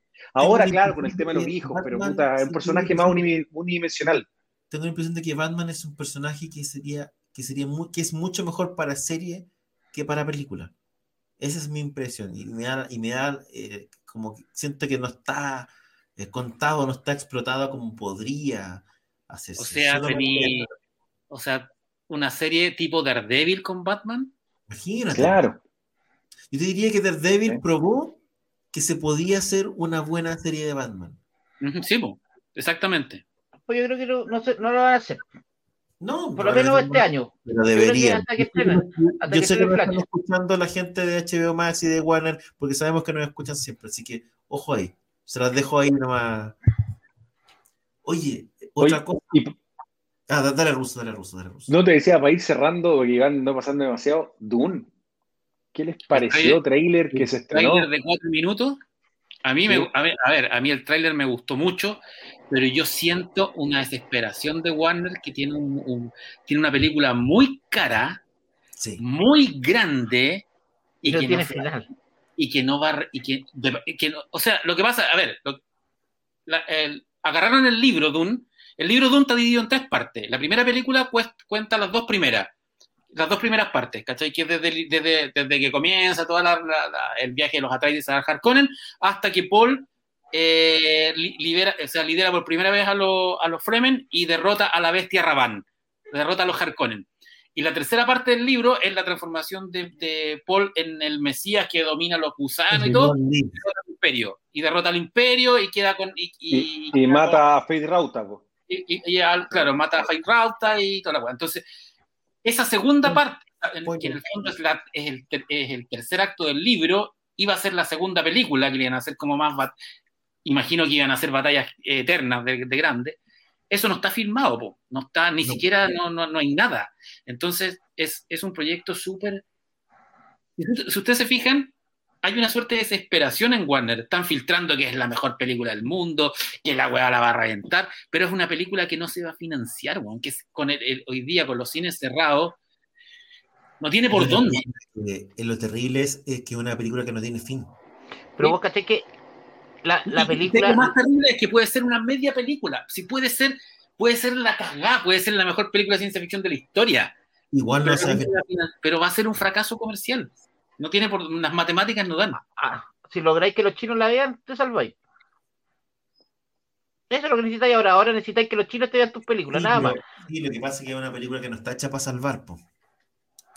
Claro, tiene que ser para romperla. Mucha plata. Mil millones, de mil millones tiene que ser más o menos. Claro, y esa plata no la van a hacer ahora, no la van a, no tenéis por dónde. ¿Cachai? Entonces, eh, tenía un, tenía un temazo ahí, sobre, y claro, con una, una propiedad intelectual, weón, que, Oye, pero le ha costado. No nos digan que estamos haciendo spoilers de Dune, pues el libro tiene como 100 años. Hay, hay, una versión. Hay, sí, pues el libro tiene como 40 años. Ya, pues, hay una película entera, es un libro, es, un libro del año 62. Pues, Aquí no van a contar nada nuevo. Nada, no va a venir. Claro, nada nuevo de, de, de Dune, ¿cachai?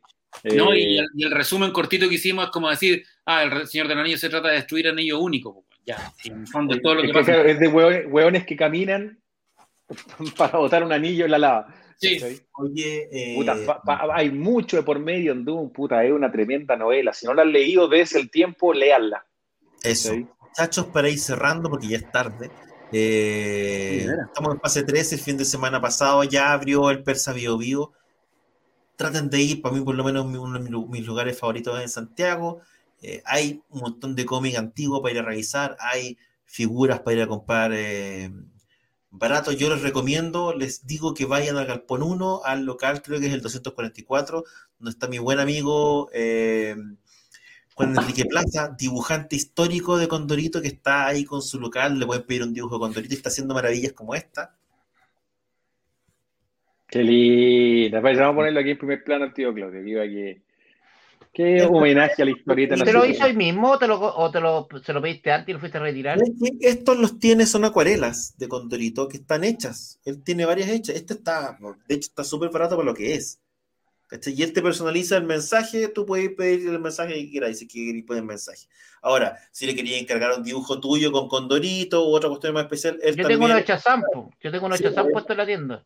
Él está ahí todos los fines de semana en eh, el Persa, así que pasen a echarle una mirada o a saludar y a mirar lo que tiene. Se los recomiendo de todas maneras como panorama si van a, al Persa el próximo fin de semana. Oye, y la gente con mascarilla, y, pero estaba lleno, ¿no? O sea, la distancia social. Mira, yo evité, yo evité, no, la gente con mascarilla y en los accesos te lo echan al alcohol gel y todo. Obviamente la cuestión tiene como 100 accesos, así que igual puede entrar, pasar piola, pero, pero yo evité los lugares que eran más cerrados o los pasillos donde se juntaba mucha gente y podéis circular manteniendo distancia.